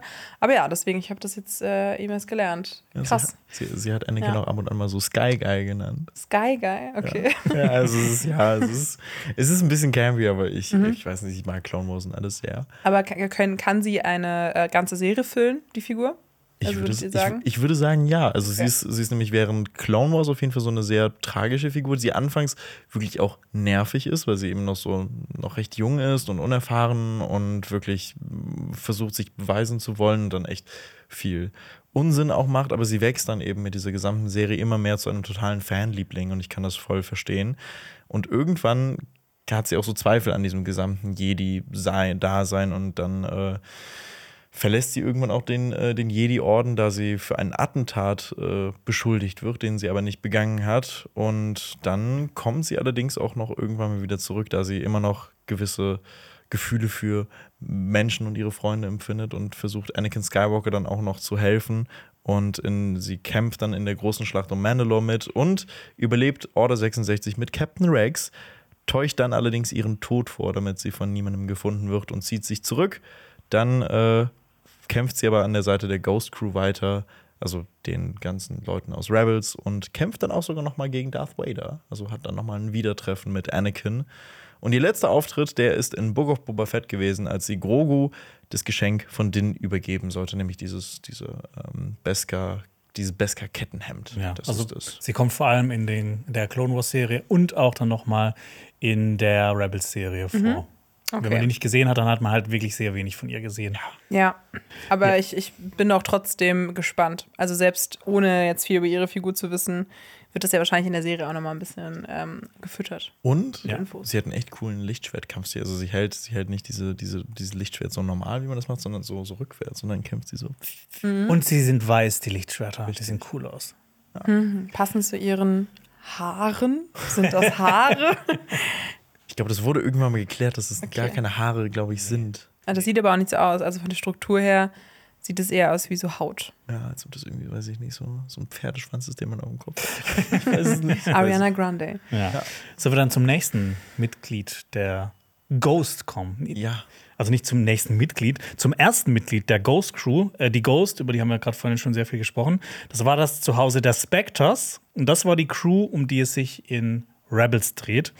Und dieses Schiff, diese Ghost, gehört der Twi'lek Hera Syndulla. Das ist diese grüne Frau aus dem Trailer mit den Fleischzöpfen. Hera ist eine hervor hervorragende Pilotin und hat die Ghost durch einige krasse Manöver geleitet. Äh, auf mich wirkte sie immer in der Serie, weil ich ja gerade Rebels schaue, immer eher ernst, aber auch sehr vernünftig im Vergleich zum Rest von der Crew. Konnte, sie konnte aber auch immer sehr herzlich und warm sein und war so ein bisschen wie eine Ersatzmama für Ezra Bridger, auch ein Mitglied der Ghost, zu, der wir, zu dem wir gleich später kommen werden. Sie hat äh, nicht nur die Unterdrückung des Imperiums mitbekommen, sondern auch die Klonkriege. Und ihr Heimatplanet wurde sowohl in den Klonkriegen als auch vom Imperium später verwüstet. Und deshalb hat sie sich dann auch entschlossen, sich der, also Widerstand zu leisten und sich der Rebellenallianz anzuschließen, beziehungsweise die auch so ein bisschen mitzugründen. Sie ist eine wichtige Anführerin in dieser Rebellenallianz. Und im Trailer scheint sie die Unterstützung der Rebellen gewinnen zu wollen, um Frons Rückkehr zu verhindern. Und ja, sie ist auch eine sehr interessante Figur auf jeden Fall und kommt sehr viel in Rebels vor. Ich hoffe, dass meine Fragen jetzt auch nicht irgendwie zu viel vorweggreifen, aber wie ist Ihre Beziehung jetzt mit Ahsoka? Also die sind halt Verbündete, die haben so, immer mal okay. wieder zusammengearbeitet. Also ich glaube so, mal so ein, die sind jetzt nicht wirklich Freunde, würde ich sagen, aber halt Kollegin. ja. ja Wie wir. Genau. Genau wie wir. Wir haben auch nach, nach, nach dem Okay. Dresden nichts mehr miteinander zu tun. Gute Bekannte. Gute Bekannte, Das- alles das klar. sind wir. Okay. Aber was man zu, zu Hera nochmal sagen kann, ist, in Star Wars ist Romantik so ein bisschen was Schwieriges. Also ich meine, wenn man sich Episode 2 anguckt, das, das was Anakin Skywalker und Padme da haben, ist so. Das ist schwierig. Ja. Das, das ist ein bisschen schlimm. schwierig. Aber ich finde Hera Syndulla und äh, Kanan Jarrus, der Rest in Peace, ähm, Oh, okay. ja, ähm, der Auch ein Mitglied der Ghost. Genau. Alles ja, klar. Genau, der war ein äh, der Meister von, von Ezra Bridger, dem Jungen, über den wir gleich noch reden werden. Und äh, es sind so viele Namen. Ja, wir, wir zählen es nochmal auf. Alles gut, ich äh, Also wir haben mit. bisher- mit. Nur Hera Syndulla. Okay, genau. Und auf jeden Fall hatte sie, äh, war sie mit, äh, hatte sie eine romantische Beziehung mit Kanan Jarrus. Und das war tatsächlich sehr, sehr rührend, fand ich. Und eine der einzig akzeptablen Beziehungen, die es irgendwie im Star Wars-Universum gibt. Aber jetzt in Rebels? Oder? Ja, in Rebels, okay. genau. Ja. Aber sie hat nicht nur eine romantische Beziehung, sie hat auch eine sehr freundschaftliche Beziehung, zum Beispiel zu ihrem kleinen, blechernen Freund Chopper. Ja. No. Chopper ist. Also ein Druide. Richtig, Ja. ein Druide. Und Okay. Chopper ist äh, ein sehr, sehr interessanter Druide. Ähm, der heißt eigentlich C110P, aber wird halt von allen Chopper genannt und ist der, der ist als Druide ähm, ein Assistent der Ghost Crew gewesen und hat sogar im Kampf geholfen. Und der hat so einen komplett eigenen Willen, ist super trotzig und schadenfroh und äh, weiß nicht, ärgert alle, Mhm. gibt allen irgendwie Elektroschocks und so. Also ich mag ihn wirklich sehr. Er ist so, Okay. er ist so wirklich der krasseste Rebell, wie man sich ihn sich nur vorstellen kann. Und er hat einen Kill-Count von 50.000. Was? Was? Das ist ja unfassbar. Ja, Okay, Gimli und Legolas wären äh, grün von Neid. richtig. ja, also ne, Chopper ist eine fucking Killermaschine.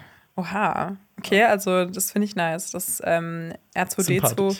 ja, wird. Er hat einen Ähm, Killcount von 50.000. ja. Nicht schlecht. Wodurch? Hat er in vielen Kriegen mitgespielt?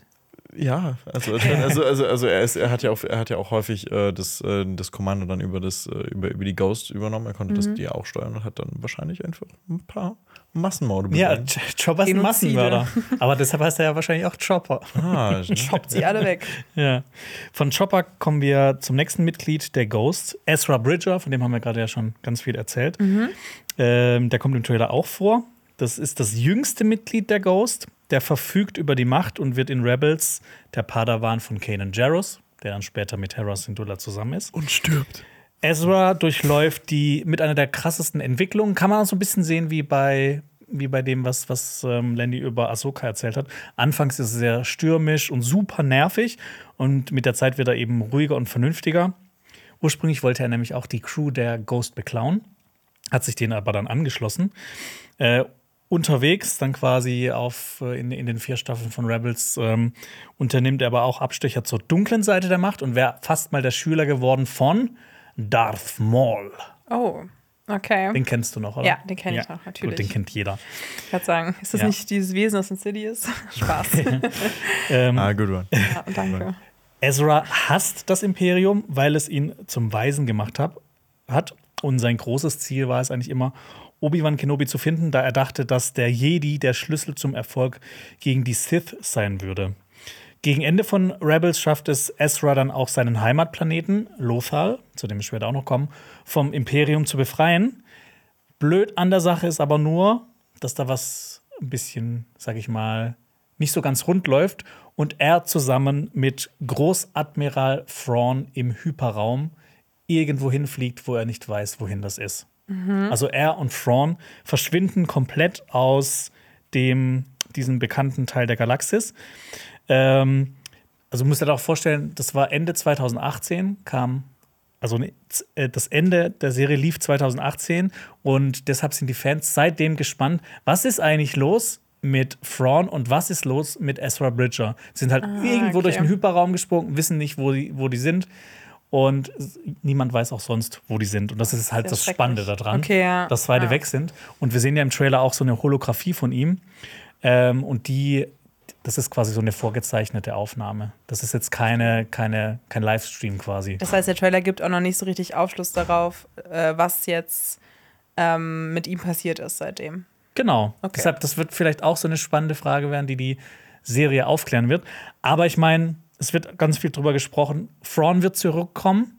Ich denke auch, dass Ezra Bridger zurückkommen wird. Ich glaube aber, er wird eine eher kleinere Rolle haben oder vielleicht am Ende so die Rettung in letzter Not sein, dann vor Thrawn oder so. Oder er ist tot. Oder Wenn die hier kommt mit seinen Thrawn hier Todesbotschaften. Mit, mit dem Kopf von Ezra Bridger hier, dein Freund. Das würde ich gerne mal sehen in Star Ja. Wars. Das ist Star Wars sowas treu, aber naja. Ja, genau. Ezra Bridger ist aber auch eine so mit der wichtigsten Figuren für, für Rebels. Okay. Richtig. Und ebenfalls wichtig ist Sabine Wren. Jetzt kommen wir etwas tot. Äh, Bei Mandalorian bist du ja so, bist ja drin. So Mhm. ja. dieses ganz, du, du kennst ja dieses, dass das bei auf Mandalore so, so ziemlich komplex ist, dass es super viele Clans gibt. und Ja, alles. genau. Ja. Und, Man darf äh, den Helm nicht abziehen und so. Genau. Und Sabine Wren, wo du, wo du meinst, dass sie eine sehr coole Frisur hat.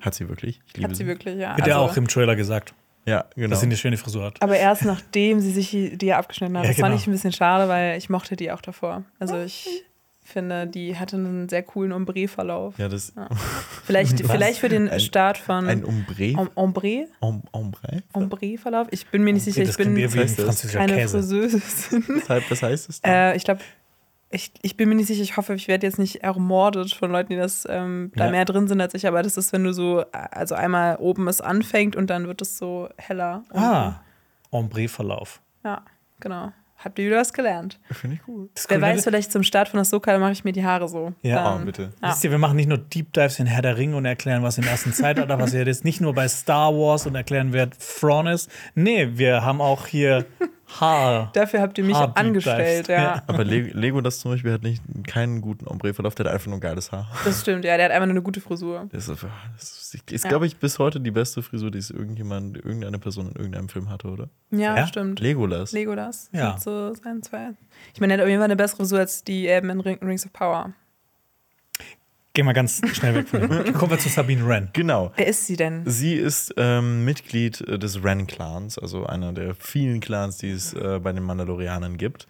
Und sie hat diesem Clan aber den Rücken gekehrt und hat sich der Ghost Crew angeschlossen, um den Rebellen zu helfen damals. Und sie hat sich dann später wieder mit ihrem Clan verbündet, weil die da auch so einen kleinen Einsatz hatten, weil die anderen Clans wieder untereinander Stress hatten. Und dann hat sie sich äh, wieder ihrer Familie angeschlossen und hat dann die Crew, Ghost Crew wieder zurückgelassen, hat sich dann aber dieser Crew dann später auch wieder angeschlossen. Also es ist so ein ganzes Hin und Her bei ihr gewesen. Und sie hat sich übrigens die Haare schon mal geschnitten, nämlich auch in Rebels. Da hat sie, hat sie schon mal dann irgendwie von, von einer längeren Frisur auf eine kürzere Frisur gewechselt. Also es ist äh, etwas, was sie häufiger macht. Meint ihr, das ist dann so eine Art Wink an äh, Rebels? Also jetzt dann auch das in den Trailer mit reinzupacken und dann auch die Fans dann vielleicht so ein bisschen so Fanservice-mäßig. Ich weiß nicht, also vielleicht ist sie einfach ein Mensch, glaube ich, der sehr gerne Okay. ihre Frisur glaub, wechselt. nur, dass sie vorkommt, ist schon Fanservice. Okay, aber ich finde es nachvollziehbar, weil ich habe das auch sehr oft, dass ich gelangweilt bin von meinen Haaren. Ähm, ich finde, sie wirkt wie eine sehr coole Figur. Tatsächlich ist das meine, also ich, ich weiß nichts über sie, aber bisher meine Lieblingsfigur aus dem Trailer. Ich finde, sie wirkt sehr interessant. Kann ich, kann ich sehr, sehr Ja. gut verstehen. Äh, sie wurde auch übrigens von, also sie kann äh, in, im Schwertkampf umgehen, da sie von Kane und Ezra darin unterrichtet wurde und sie hat sogar das Dunkelschwert geführt, hat das dann aber wieder an Bo-Katan weitergegeben, da sie der Meinung war, dass sie Mandalore besser anführen könnte damit und Weil äh, das, äh, das Dunkelschwert ist ja eine, quasi so eine Herrschaftsinsignie der ja, genau, das, Mandalorianer. das, wenn man das hat, dann, dann herrscht Das man über Mandalore. Quasi das- noch. das das Mandalorian. Blackfire von äh, Star Wars. Ja, das war ja auch ein, ein guter Plot-Device ähm, in Mandalorian schon Mhm. bereits. Aber die wichtigste Frage, die sich mir jetzt stellt, wenn sie eine Mandalorianerin ist, wieso trägt sie nicht ihren Helm? Das sind ja nur manche Mandalorianer, die sich dazu entschließen, diesen Weg zu gehen. Ja, Ach das, so, diese okay. Children of the Watch, das sind so, das Ja. sind die wirklich so richtig gläubigen Mandalorianer. Das sind einfach wirklich, okay, gut, wir sind zwar Mandalorianer, aber ich mir das Ganze nicht so ernst wie die. Das, Okay, also, ich, so wie Bo-Katan. richtig, ich würde Okay. schon eher sagen, dass das, das was man so in, in äh, Man Mandalorian gesehen hat, dass das eher so wirklich äh, konservative Mhm. Mandalorianer sind. Die CDUler. die CDU von, von Mandalore. Der Weg von Sabine endet auf jeden Fall damit, dass sie sich auf die Suche nach Ezra macht, der sich ja ne, irgendwo befindet, wo wir es nicht wissen. Der ist ja mit Im dem- Hyperraum. Genau, irgend, irgendwo da wird er sein und sie. Das heißt nicht mehr im Hyperraum, er ist nur mit dem Hy durch den Hyperraum irgendwo hingesprungen. Ach so, okay. Aber wo? I don't know. Ich hätte jetzt auch gedacht, dass er irgendwo im Hyperraum Ich weiß nicht. Kann ja auch sein Leben lang im Hyperraum sein. Das wissen wir auch nicht, ne? Kann ja, weiß ich nicht. Eben, Jonas. Leben lang Hyperraum. Das klingt wie so ein Leben lang Hyperraum. Darth Maul Diss-Track. Okay. Oder wie so ein Spin-off ähm, von den beiden. Vielleicht entwickelt sich ja was zwischen den beiden. Eine Romanze. Heiß ist. Oh mein Gott, das, das würde Ich gerne- sehe es ich, kommen. Ich würde es gerne sehen. ähm, Ezra meinte auf jeden Fall in seiner, äh, in, in, in seiner Sprachmemo da, ähm, meinte, denn, meinte er noch, dass er, dass er auf Sprachi. hier in seiner Sprache. Oh Gott. Ja, so Kumo. Kumo. Kumo, Leute. Äh, ja, Was geht ab bei euch? Sabine, ich zähle übrigens Chill hier mit äh, Thrawn im Hyperraum. Okay, sorry. mit meinem Boy, macht so ein Selfie nur so. mm. ähm, ja, ähm, I doubt it. aber es war ja auch so ein gutes Einordnen.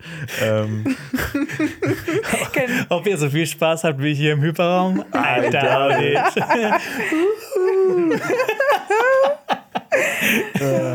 Ich würde das sehr, sehr gerne sehen. Äh, auf jeden Fall meinte er, dass er auf. Äh, ähm, dass, er, dass, dass er auf. Ich zähle auf dich, Sabine. Galligrü. Galligrü. ähm, ja, vielleicht hat er da ja schon gespürt, dass sie irgendwie machtsensitiv ist oder so. Ich meine, in dem Trailer wird gesagt, dass Sabine keine Power hat, aber wir wissen es noch nicht. Ganz ehrlich, ich, find, ich hoffe, die machen das nicht. Ja, ich Und auch. sie lassen sie ohne die Macht auskommen. Ja, aber im Trailer spricht Sabine Ahsoka mit Meisterin an. Also irgendwie wird es dann ein Ausbildungssystem auf jeden Fall geben. Ich oder es ist so eine ich Kabelei zwischen den beiden, die sagt dann, naja, so, Meisterin. ja, das kann auch sein. Aber sie hat jetzt zum okay. Schluss dann noch so ein grünes Lichtschwert, mit dem Ja. sie kämpft. Weil für mich dachte, ich, ich dachte, sie wäre ähm, Padawan von Ahsoka. Ja. Hätte ich auch gedacht. Ich kann mir Okay. vorstellen, dass die versuchen, das mit dem Trailer so, ne, so, so in so eine Richtung zu, zu, zu, zu, zu, zu drängen. Aber Aber, dass dass das das halt Ganze nur ein quasi nur. Prank ist. Nee, das nicht ein Prank ist, das ist einfach so, um die Spannung irgendwie größer zu machen. Okay. Aber werden wir dann sehen. Ich finde es aber auch spannend, wenn es ähm, ein paar gibt, die nicht die Macht nutzen können. Das ist ja eigentlich schon immer ähm, ne, einfach so eine Range zu haben an Figuren, die dann auch ähm, mit anderen Mitteln sich behelfen müssen, auch im Kampf. Also das finde ich eigentlich immer spannender. Es Ja, muss immer einen Zocker geben. Es können nicht alle Jedi sein. Ich krieg die ganze Zeit Astro Bridger nicht aus dem Kopf, wie er, Eidaudet ruft. Das ist, Ja, genau. Neben der Ghost Crew, ne, nochmal hier Hera Syndulla, die grüne Frau, Ja. Chopper, der Druide, Ezra Bridger, der Holographie-Boy, Sabine Wren, die Mandalorida Mandalorianerin, Mhm. und Kanan Jarrus, den wir jetzt nicht gesehen haben, Okay. den Jedi-Meister von ähm, Ezra. Ja. Gibt es natürlich noch weitere Rebellen, Der ist tot. die es gibt weitere Rebellen, die in diesem Trailer vorkommen. Äh, ein Rebellenschiff wird nämlich von zwei Gestalten mit roten Lichtschwertern angegriffen. Zu denen kommen wir auch noch später. Wir sehen aber auch eine große Rebellenflotte, unter anderem mit A-Wings, mit Rebellentransportern, mit koreanischen Korvetten und dem Herzstück, einem riesigen Sternenkreuzer. Und äh, die Schiffe haben wir schon in tausend anderen Werken gesehen von Star Wars. Der Sternenkreuzer sieht aber verdächtig nach der Home One aus, dem Flaggschiff der Rebellenallianz und dem Flaggschiff eines gewissen Admiral Akbar. it's a trap. It's a trap. Deshalb könnte ich mir gut vorstellen, dass der auch in dieser Serie vorkommen wird, weil da kommen wir auch später zu. Ich glaube, die hat sich an der originalen Front-Trilogie, so eine Buchreihe, hat sie sich sehr viele Elemente rausgepickt und Admiral Akbar kommt da auch drin vor, hat eine auch wichtige Rolle. Die ist durchgelesen, oder? Genau, die habe ich jetzt gelesen. Okay. Ja. Bestens vorbereitet. Ja. Es gibt aber natürlich noch weitere Rebellen und eine wichtige Rebellenanführerin ist Mon Mothma, die kennt man ja auch aus Andor. Äh, sie ist die äh, Senator, sie war Senatorin der Galaktischen Republik. Man kennt sie eben aus Andor, aus der originalen Trilogie und auch aus Rogue One. Und sie ist eine der jüngsten Senatorinnen gewesen, die es jemals im Senat gegeben hat, denn sie ist mit 15 Jahren hat sie das Ganze schon gemacht. Finde ich beachtlich. Girlboss. Ja, ne? Exakt, da habe ich mir auch gedacht. Und sie ist circa 30 Jahre vor der Schlacht von Yavin dabei getreten. Und sie war während der Herrschaft des Imperiums eine der meistgesuchten Personen in der Galaxis, da sie sich häufig gegen den Imperator ausgesprochen hat. Und sie hat unter anderem auch die Mission geleitet, äh, um an die Pläne des Todessterns zu kommen, also das, was in Rogue One passiert ist. Und in der neuen Republik ist sie jetzt Kanzlerin. Also das große Staatsoberhaupt von der neuen Republik. Ja, das ist es. Genau. Aber sie war auch als Hologramm zu sehen, oder? Genau, sie war auch als Hologramm zu sehen. Richtig. Hat auch, äh, das war, glaube ich, das war ein Livestream, das war keine ja, das, Sprache. nee, das war keine Sprache. Ja. Ein YouTube-Livestream. Damit kommen wir zu einem Ort, der auch sehr oft im Trailer vorkam, und zwar Lothal. Der war auch in einigen Einstellungen zu sehen. Das ist die, dieser eher karge Planet mit diesem großen Turm, den man da sehen kann. Äh, Lothal ist ein Planet im Outer Rim und war das wirtschaftliche Zentrum des Imperiums in, im Outer Rim. Deshalb wurde hier auch mit harter Hand regiert. Lothal hat eine besonders wichtige Bedeutung für Rebels, weil Rebels startet auf Lothal und Rebels endet auf Lothal. Äh, das beginnt mit der Anwerbung von Ezra Bridger zur Ghost und endet mit der Befreiung äh, des Imperiums von Lothal. Also das Lothal wird vom Imperium befreit, so rum. Äh, gefühlt gibt es hier auch in, in Rebels in der Serie so 1000 Verfolgung, Verfolgungsjagden, was man jetzt auch schon im Trailer gesehen hat, so eine kurze Verfolgungsjagd mit Sabine Wren. Die ging mir irgendwann so auf den Sack, aber egal. äh, und dieser Turm, den wir im Trailer sehen, das war das Versteck von Ezra auf Lothal und da passiert auch sehr viel in der Serie. Und es gibt sehr viel mit Früchten, auch da irgendwie hantiert auf diesem Planeten. So Milo Run Früchte heißen die und die sind, gehen einem auf den Sack, weil es gibt ganze Wieso? Folgen, die drehen sich darum und das ist halt Okay. boring. Oh, okay. Haben die irgendwelche besonderen Fähigkeiten, also verleihen die Fähigkeiten? Die sind so, die besonders Früchte? lecker. Die sind, die sind so. schmackolös. Ein richtiger Schmackofatz ist Aber da. das finde ich äh, tatsächlich aber nett. Muss kam- nicht immer alles krasse Bedeutung haben. Die kamen auch in Mandalorian vor in der letzten Staffel zum Beispiel. Ja, es ist nicht wichtig. Okay. Nee, gar nicht. Nee, Kann mich nicht mehr dran erinnern, ich Nee, bin es ehrlich. Ist auch wirklich, ist Aber gut. Ich finde aber, was jetzt schon rausklingt, dieser Ezra ist so eine wichtige Figur auch zur Identifikation, oder? Also wenn er dann schon auch so immer dieser Außenseiter war, der auch vielleicht dann äh, nicht so eine reine Weste hat oder sowas, der so ein sehr vielschichtiger Charakter Ja, ist. das ist halt auch spannend an ihm. Er ist Okay. halt auch nicht so Ja. Mhm. durch und durch gut. Oder durch und gut, durch böse. Er ist halt so zwischendrin ein bisschen. Und er verschwindet halt irgendwann, was ihn nach mysteriöser macht. Ja, ich kann das sehr nachvollziehen. Also dieser Druck, ich meine, wo ich jetzt Rebels nicht geguckt habe, ich finde, das ist ein bisschen wie so, wenn Jon Snow oder sowas, also wenn man so lange auf etwas wartet, jetzt im Game of Thrones Termini äh, gesprochen, ohne Ezra. Bridger ist der Jon Snow von Ja. Star Wars. Okay, Ja. Ja. gut. Dann weiß ich Bescheid. Ich liebe, wir müssen dieses, dieses, dieses Konstrukt auch mal machen, wenn ein neuer House of the Dragon äh, für, äh, Trailer Ja. rauskommt und ich sitze dann in der Ja, Mitte und dann bin ich dann so und stelle dann die Frage. Also Westeros, der Kontinent. ja, ja finde ich cool. Auf Lothal sieht man übrigens auch einen Druiden, zu dem Lenny anscheinend was sehr Spannendes mitgebracht hat. Richtig, ich habe diesen Druiden, äh, der ist mir sehr ins Auge gefallen. Ins Auge gefallen, weil er ein großes Auge hat. Ähm, denn das ist ein bisschen merkwürdig, weil normalerweise haben Astromech-Druiden gar nicht so ein großes Auge. Und ich habe dann mal geguckt, okay, gut, was hat das was zu bedeuten? Gab es den schon mal irgendwie? Nein, es gab ihn nicht so richtig. Also es ist ähm, eigentlich eine Anspielung auf etwas, dieser, dieser Druide, den wir da sehen. Es ist nämlich eine Anspielung auf eine Spielzeugkollektion, die damals 1977 zu Episode 4 rausgekommen ist. Alle Spielfiguren zu den Charakteren aus den Filmen haben Spielfiguren bekommen und die sind ziemlich akkurat ausgefallen, außer die zu R2D2. Diese Version von R2D2, das Spielzeug damals hatte nämlich einen Kopf, der überhaupt nicht so aussah wie aus dem Film. Und der hat ein riesiges Auge und unzuordnbare Symbole. Hier sieht man das zum Beispiel, dass, dass das Auge da einfach viel, viel größer ausfällt als bei, Oh. als beim, als, als bei dem normalen R2D2. Aber ich finde, wenn man jetzt nicht auf, wenn man sich mit Star Wars nicht so gut auskennt, aber weiß, dass es den gibt, dann wird es einem jetzt nicht auffallen, oder? Nee, überhaupt nicht. Ich glaube auch nicht. oder? Äh, ja, ich war auch gerade, oh Gott, wie, wie unangenehm. Das Boah, ist was riesige riesiges Auge. Nein, aber ich meine, ich glaube auch, dass das Auge in meiner Erinnerung nicht so riesig war. Deswegen, ja, finde ich total spannend, dass es da nie so aufgegriffen wurde. nein, nein, aber ich, äh, das sehe ich, weil ich finde, der Droide jetzt in dem Trailer ähnelt dem ja schon sehr.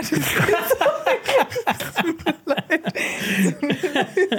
Ich meine das jetzt ernst. Nee, ich ähm, kann auch sein, dass ich einfach wirklich komplett Bullshit. Nein, ich glaube, du hast recht habe. tatsächlich. Weiß ich nicht. Weil wieso sollte es sonst auch?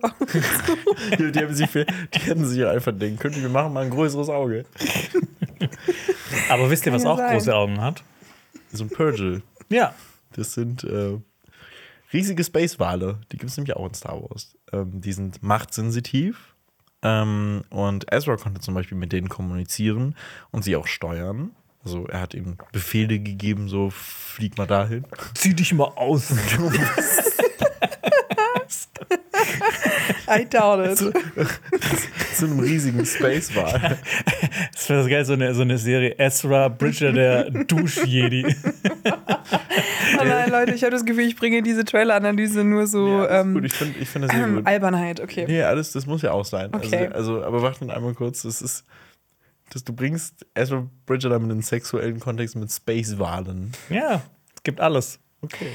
Ich finde das voll spannend, weil Space-Wale, ähm, das ist doch auch eine Folge von Love, Death and Robots gewesen. Und ich fand auch, dass mich so der Look von dieser Szene krass daran erinnert hat. Also dieses Dunkle und ich finde, das sah, sah übelst cool aus. Ähm, ja, also einer der, finde ich, auch ähm, eindrucksvollsten Einstellungen in den Trailern. Purgil sind aber darüber hinaus auch noch viel interessanter. Richtig. Also die, die kennt man vielleicht aus Mandalorian Staffel 3, denn als äh, Grogu und dann einmal im Hyperraum geflogen sind, hat Grogu so in diese Scheibe gepackt. Und, und, und, und man hat im Hintergrund so diese Purgil-Umrisse gesehen. So Ah, Hyperraum. okay. Und, Das war's äh, die jetzt auch von uns. Ich hoffe, ihr hattet Spaß. Rebels, denn äh, Thrawn hat, wie Jonas eben schon gesagt hat, auch, äh, also wie äh, Rebels endet, nämlich damit, dass äh, auf, auf Lothal, nämlich hat Thrawn damals Lothal blockiert und belagert mit äh, einer Flotte. Und die Ghost hat damals dann sich gedacht, komm, das wollen wir nicht so haben, äh, ne? die, die wollen wir hier bekämpfen. Und dann hat die äh, eine Gruppe von Purgils gegen die Flotte äh, angeführt. Und die Purgils haben dann die Flotte komplett zerstört. Und ja, sie ist halt jetzt die Frage, wie die das in Ahsoka regeln, ob die den, ob die die wieder zum Kampf einsetzen wollen oder ob die einfach nur um diese Purges drumherum kämpfen. Ja, oder ob das halt auch so ein ne, das Element ist von, wir sehen die Purgils, dann kann es jetzt gut sein, weil die haben ja Thrawn und Ezra Bridger wohin buxiert, dass das jetzt quasi so das Symbol ist für die Rückkehr von den beiden. Das ist beides Vielleicht. möglich. Das ist beides möglich. Wen wir aber ebenfalls auch noch sehen, ist Hu Yang. Hu Young Horn. Ich wollte es nicht sagen. Wolltest du es auch sagen, oder was? ja, tatsächlich, weil ich finde, ich habe schon diesen Namen gelesen. Ich war so, hui, ja. Sorry. Ah, Aber- paar, der br- br- bringt ein paar nice Space Tracks. Alles klar. Ich finde, er sieht auch so aus. Das hast du jetzt gesagt. ähm, auch ein Aber er hat normal Auge. große Augen, oder? Der hat, ich wollte gerade schon auf die Augen zu sprechen kommen. Ich fand, er hat eine sehr ähm, äh, interessante Kopfform. Ja. Mhm. Er Ein ist Stern. eigentlich eine richtig krasse Figur so im Okay. Star Wars-Universum. Erklär mal, was das ist. denn ähm, er hat praktisch die Kontrolle über Lichtschwerter. Also er ist der Architekt, Gestalter und Archivar von Lichtschwertern. Also wenn du Jedi bist und äh, ne, dein, dein Lichtschwert schwingen möchtest, musst du zu ihm gehen. Mhm. Äh, wie Er ist der Ollivander. Ollivander. Ja, das ich gerade sagen. Von Ollivander von Star Wars. Ja, ist er okay, wirklich. cool. Ist Okay, er wirklich spannend. so. Und er war auf dem äh, Schiff der Feuertaufe äh, stationiert und hat dort Jünglinge bei ihrem Bau ihres Lichtschwerts unterstützt.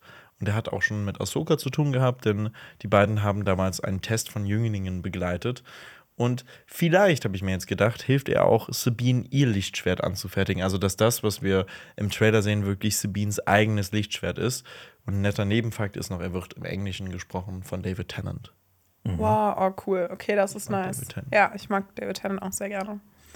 Wen man eher weniger mag, sind Inquisitoren. Genau. Wir haben nämlich einige Figuren in dem Trailer, die rote Lichtschwerter schwingen.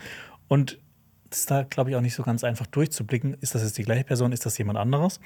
Es gibt da einmal Balen und Shin, die sieht man auch mit dem Gesicht. Das ist dieser ältere Mann mit dem grauen Bart und diese jüngere Dame mit dem, mit den blonden Haaren. Zu denen kommen wir gleich noch.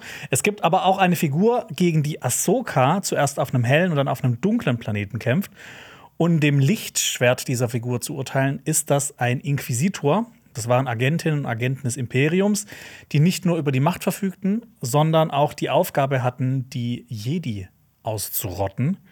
Oft waren diese Inquisitoren auch ehemalige Jedi, die dann quasi auf die dunkle Seite der Macht gezogen wurden.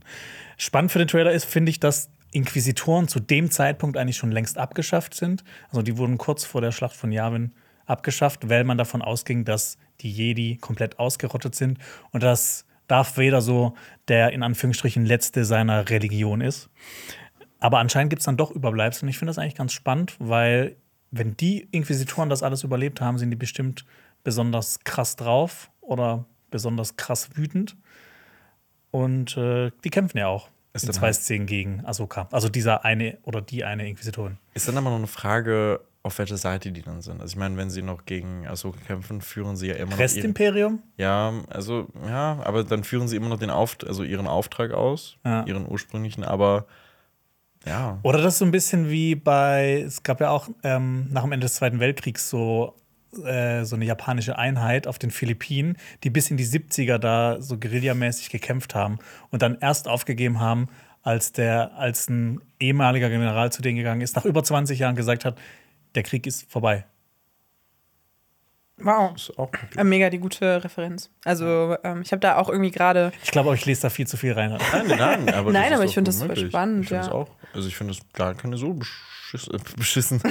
Wie sonst alles, was du sagst, Jonas. nein, um Gottes Willen, nein, nein, nein. Also ich finde das eigentlich eine echt gute These. Ich könnte mir das sogar auch echt gut vorstellen.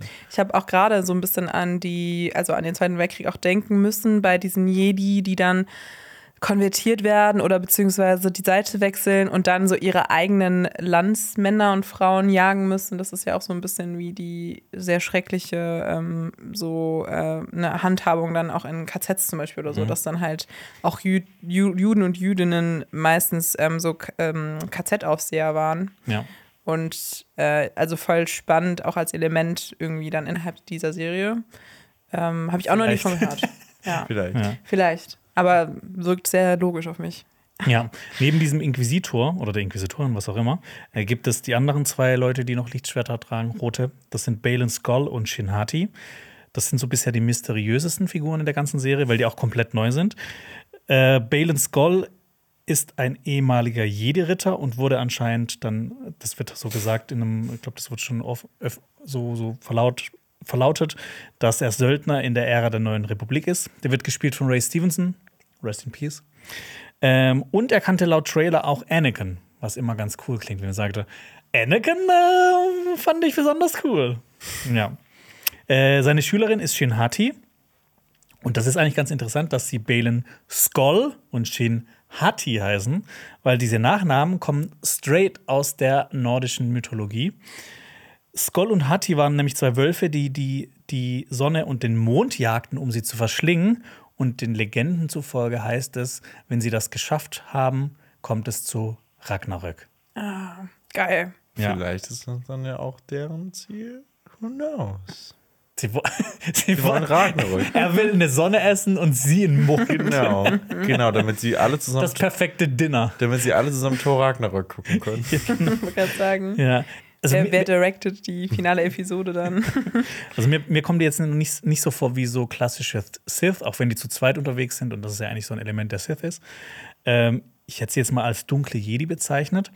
Und eventuell ist Balin auch eine Anspielung auf einen Mann namens Joros Chbauth. Chbauth. Ich, ich, ich weiß nicht, wie ich es aussprechen soll. Das ist nämlich ein dunkler Jedi in der Thrawn-Trilogie, von der ich gerade eben schon erzählt habe. Und diese Thrawn-Trilogie wurde halt irgendwann als nicht kanonisch erklärt. Also alles, was da drin passiert, ist nicht im offiziellen Star Wars-Universum passiert. Ach so. Obwohl ah, okay. diese Thrawn-Trilogie als eines oder mit die beste Buchreihe im Star Wars-Universum gilt. Wer entscheidet das denn? Ob das. Lucasfilm. Ach so. Also ich meine, Disney entscheidet, weil die haben Lucasfilm gekauft. Und die haben dann irgendwann gesagt, okay, ab, so- ab jetzt ist es so. Wir haben da aber auch mal ein Video zu gemacht, das könnt ihr auch mal gerne anschauen, Aber- über Kanon und Legends. Aber es ist ja auch so, dass Elemente aus den Legends eben aufgegriffen Ja. werden und dann zu Canon gemacht werden. Und ja, es, Genau. ist, es ist nicht so ein kompliziert ist das. Also diese Serie scheint jetzt auch so ganz viel aus dieser Thrawn-Trilogie, die so beliebt ist, ähm, in den Kanon zu ziehen. Und genau dieser Balin könnte eben eine Anspielung sein auf diese Figur. Joris Chbaoth. Äh, das war ein dunkler Jedi, genau, und der hat sich selber als, auch als Erben des Imperiums betrachtet. Er hat mit Thrawn zusammengearbeitet und er wollte Luke, Leia und Leias Kinder ausbilden. Das Ding ist aber, dass er ein Klon war und zusätzlich auch komplett crazy. Äh, der hatte beträchtliche Kräfte und konnte unter anderem die Gedanken von anderen kontrollieren und diese auch steuern, was auch sehr wichtig ist in der Trilogie. Ähm, und er wird wohl, also Balin, der jetzt vielleicht quasi so eine Anspielung auf ihn ist, der wird wohl gegen Ahsoka kämpfen, sehen wir auch im Trailer. Oder vielleicht versucht er sie auch auf seine Seite zu, zu ziehen, weil sie ist ja im Prinzip auch kein Jedi mehr. Also nicht im Prinzip, sie ist kein Jedi mehr. Ähm, mich hat sein Kampfstil so auch im Trailer so ein bisschen an Darth Vader erinnert, so die Szenen, die man von ihm zum Beispiel in Rogue One gesehen hat. So dieses langsame und machtvolle und er used auch immer, er used, er benutzt ja auch immer den Machtschub und ich finde das immer ganz cool, wenn es immer nicht nur Lichtschwertkämpfe ist, sondern wenn das so kombiniert ist. Ja, ich glaube auf jeden Fall, dass die beiden sich mit Thrawn zusammenschließen werden. Ja, also sie, also sie wollen ja auf jeden Fall an Thrawn gelangen. Ja. Also das ist deren Ziel. Sie sagen, damit sie eine Macht erreichen, die unvorstellbar ist. Und ich frage mich, was das genau sein soll. Soll ich dazu direkt schon kommen? Ach komm, hau Ja, raus, hau ja. deine Theorie raus. Weil die beiden sind auch anwesend, als eine dritte Figur ähm, so eine komische Karte, so eine Karte aufmacht. Ich habe das jetzt mal genannt, vielleicht ist es so ein Kartografieort, ein Archiv, Archiv oder vielleicht sogar ein Jedi-Tempel. Ähm, genau, die dritte Figur, dazu wird Lenny gleich noch was erzählen, aber Shin und Balin sind da auch. Und wahrscheinlich suchen sie eben Thrawn, weil der ist ja nach den Ereignissen von Rebels verschwunden. Und es geht ja dann auch um diese Frage, was passiert, wenn sie Thrawn finden. Und das hast du ja gerade gesagt. Ähm, Power, also im Deutschen haben die es nicht übersetzt, aber Stärke oder Macht, äh, wie man sich es niemals erträumen könnte, würden sie halt finden, wenn sie Thrawn finden.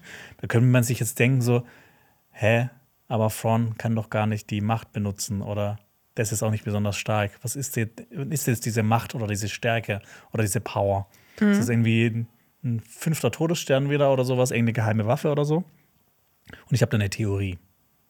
Eine sehr interessante Theorie. Ich liebe Theorien. Ja, das freut mich. Verschwörungstheorien sind deine Lieblingstheorie, Vielleicht, Heilbrand des Sauron. vielleicht handelt es sich ähm, bei dieser Power, dieser Macht, dieser Stärke um die sogenannte dunkle Macht. Das hat jetzt nichts mit der Macht an sich zu tun, sondern die dunkle Macht ist ein anderer Name für die sogenannte Katana-Flotte. Und diese kommt auch aus dieser Thrawn-Trilogie.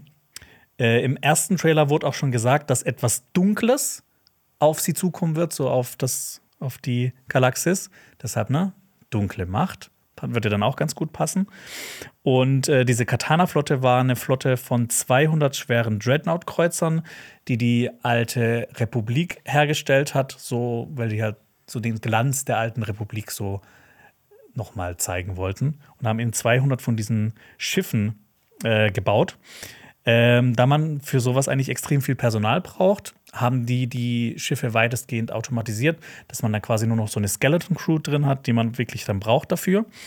Und äh, da gab es nur ein kleines Problem. Das fragt man sich ja, aber wenn die alte Republik die Katana-Flotte hatte, warum haben die die nicht gegen das Imperium dann eingesetzt oder in den Klonkriegen oder was weiß ich immer?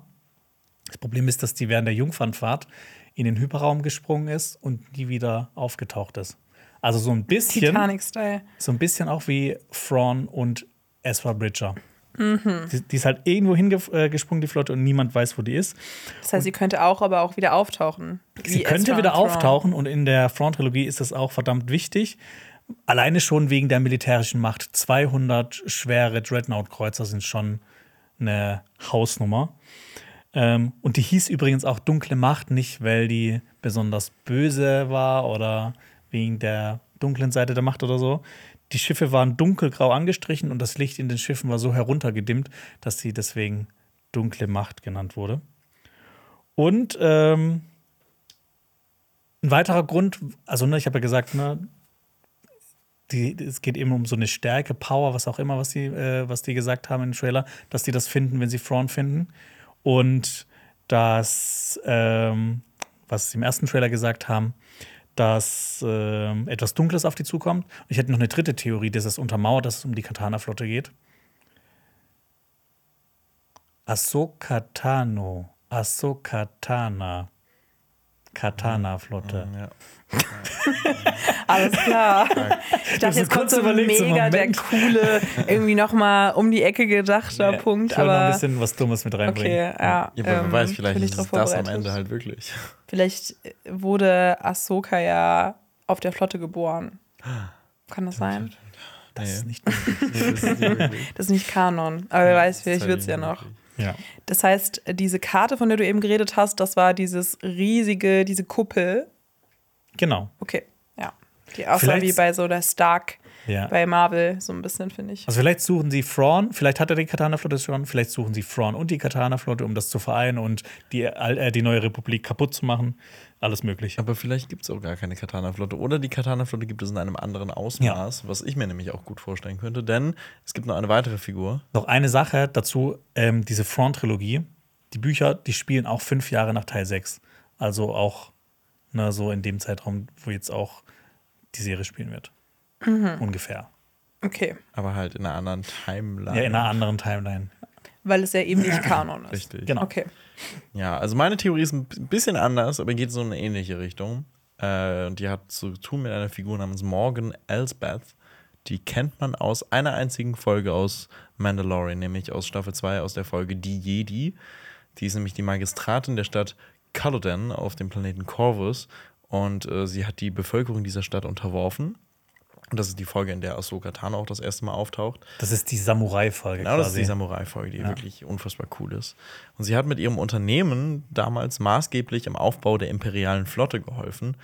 Und sie hat dafür ganze Welten auch ausbeuten lassen. Und die hat ja auch diesen Speer aus Beskar. Und äh, in der Folge mit äh, Ahsoka hatte sie ja Angst so vor Ahsoka und hat deswegen Din beauftragt, sie zu töten. Aber Din hat sich dann ja mit Ahsoka zusammengetan und Elsbeth aus der Stadt vertrieben. Und Ahsoka wollte dann unbedingt den aus Aufenthaltsort von Thrawn herausfinden von Elsbeth. Und das tut sie dann letztendlich auch. Ähm, ihr Aufenthaltsort aktuell ist unbekannt, da sie bisher nur in dieser einzelnen Folge vorgekommen ist, aber dem Teaser-Trailer und in dem jetzigen Trailer sieht man, dass sie im gleichen goldenen Raumschiff ist, wie Thrawn auch zu sehen ist.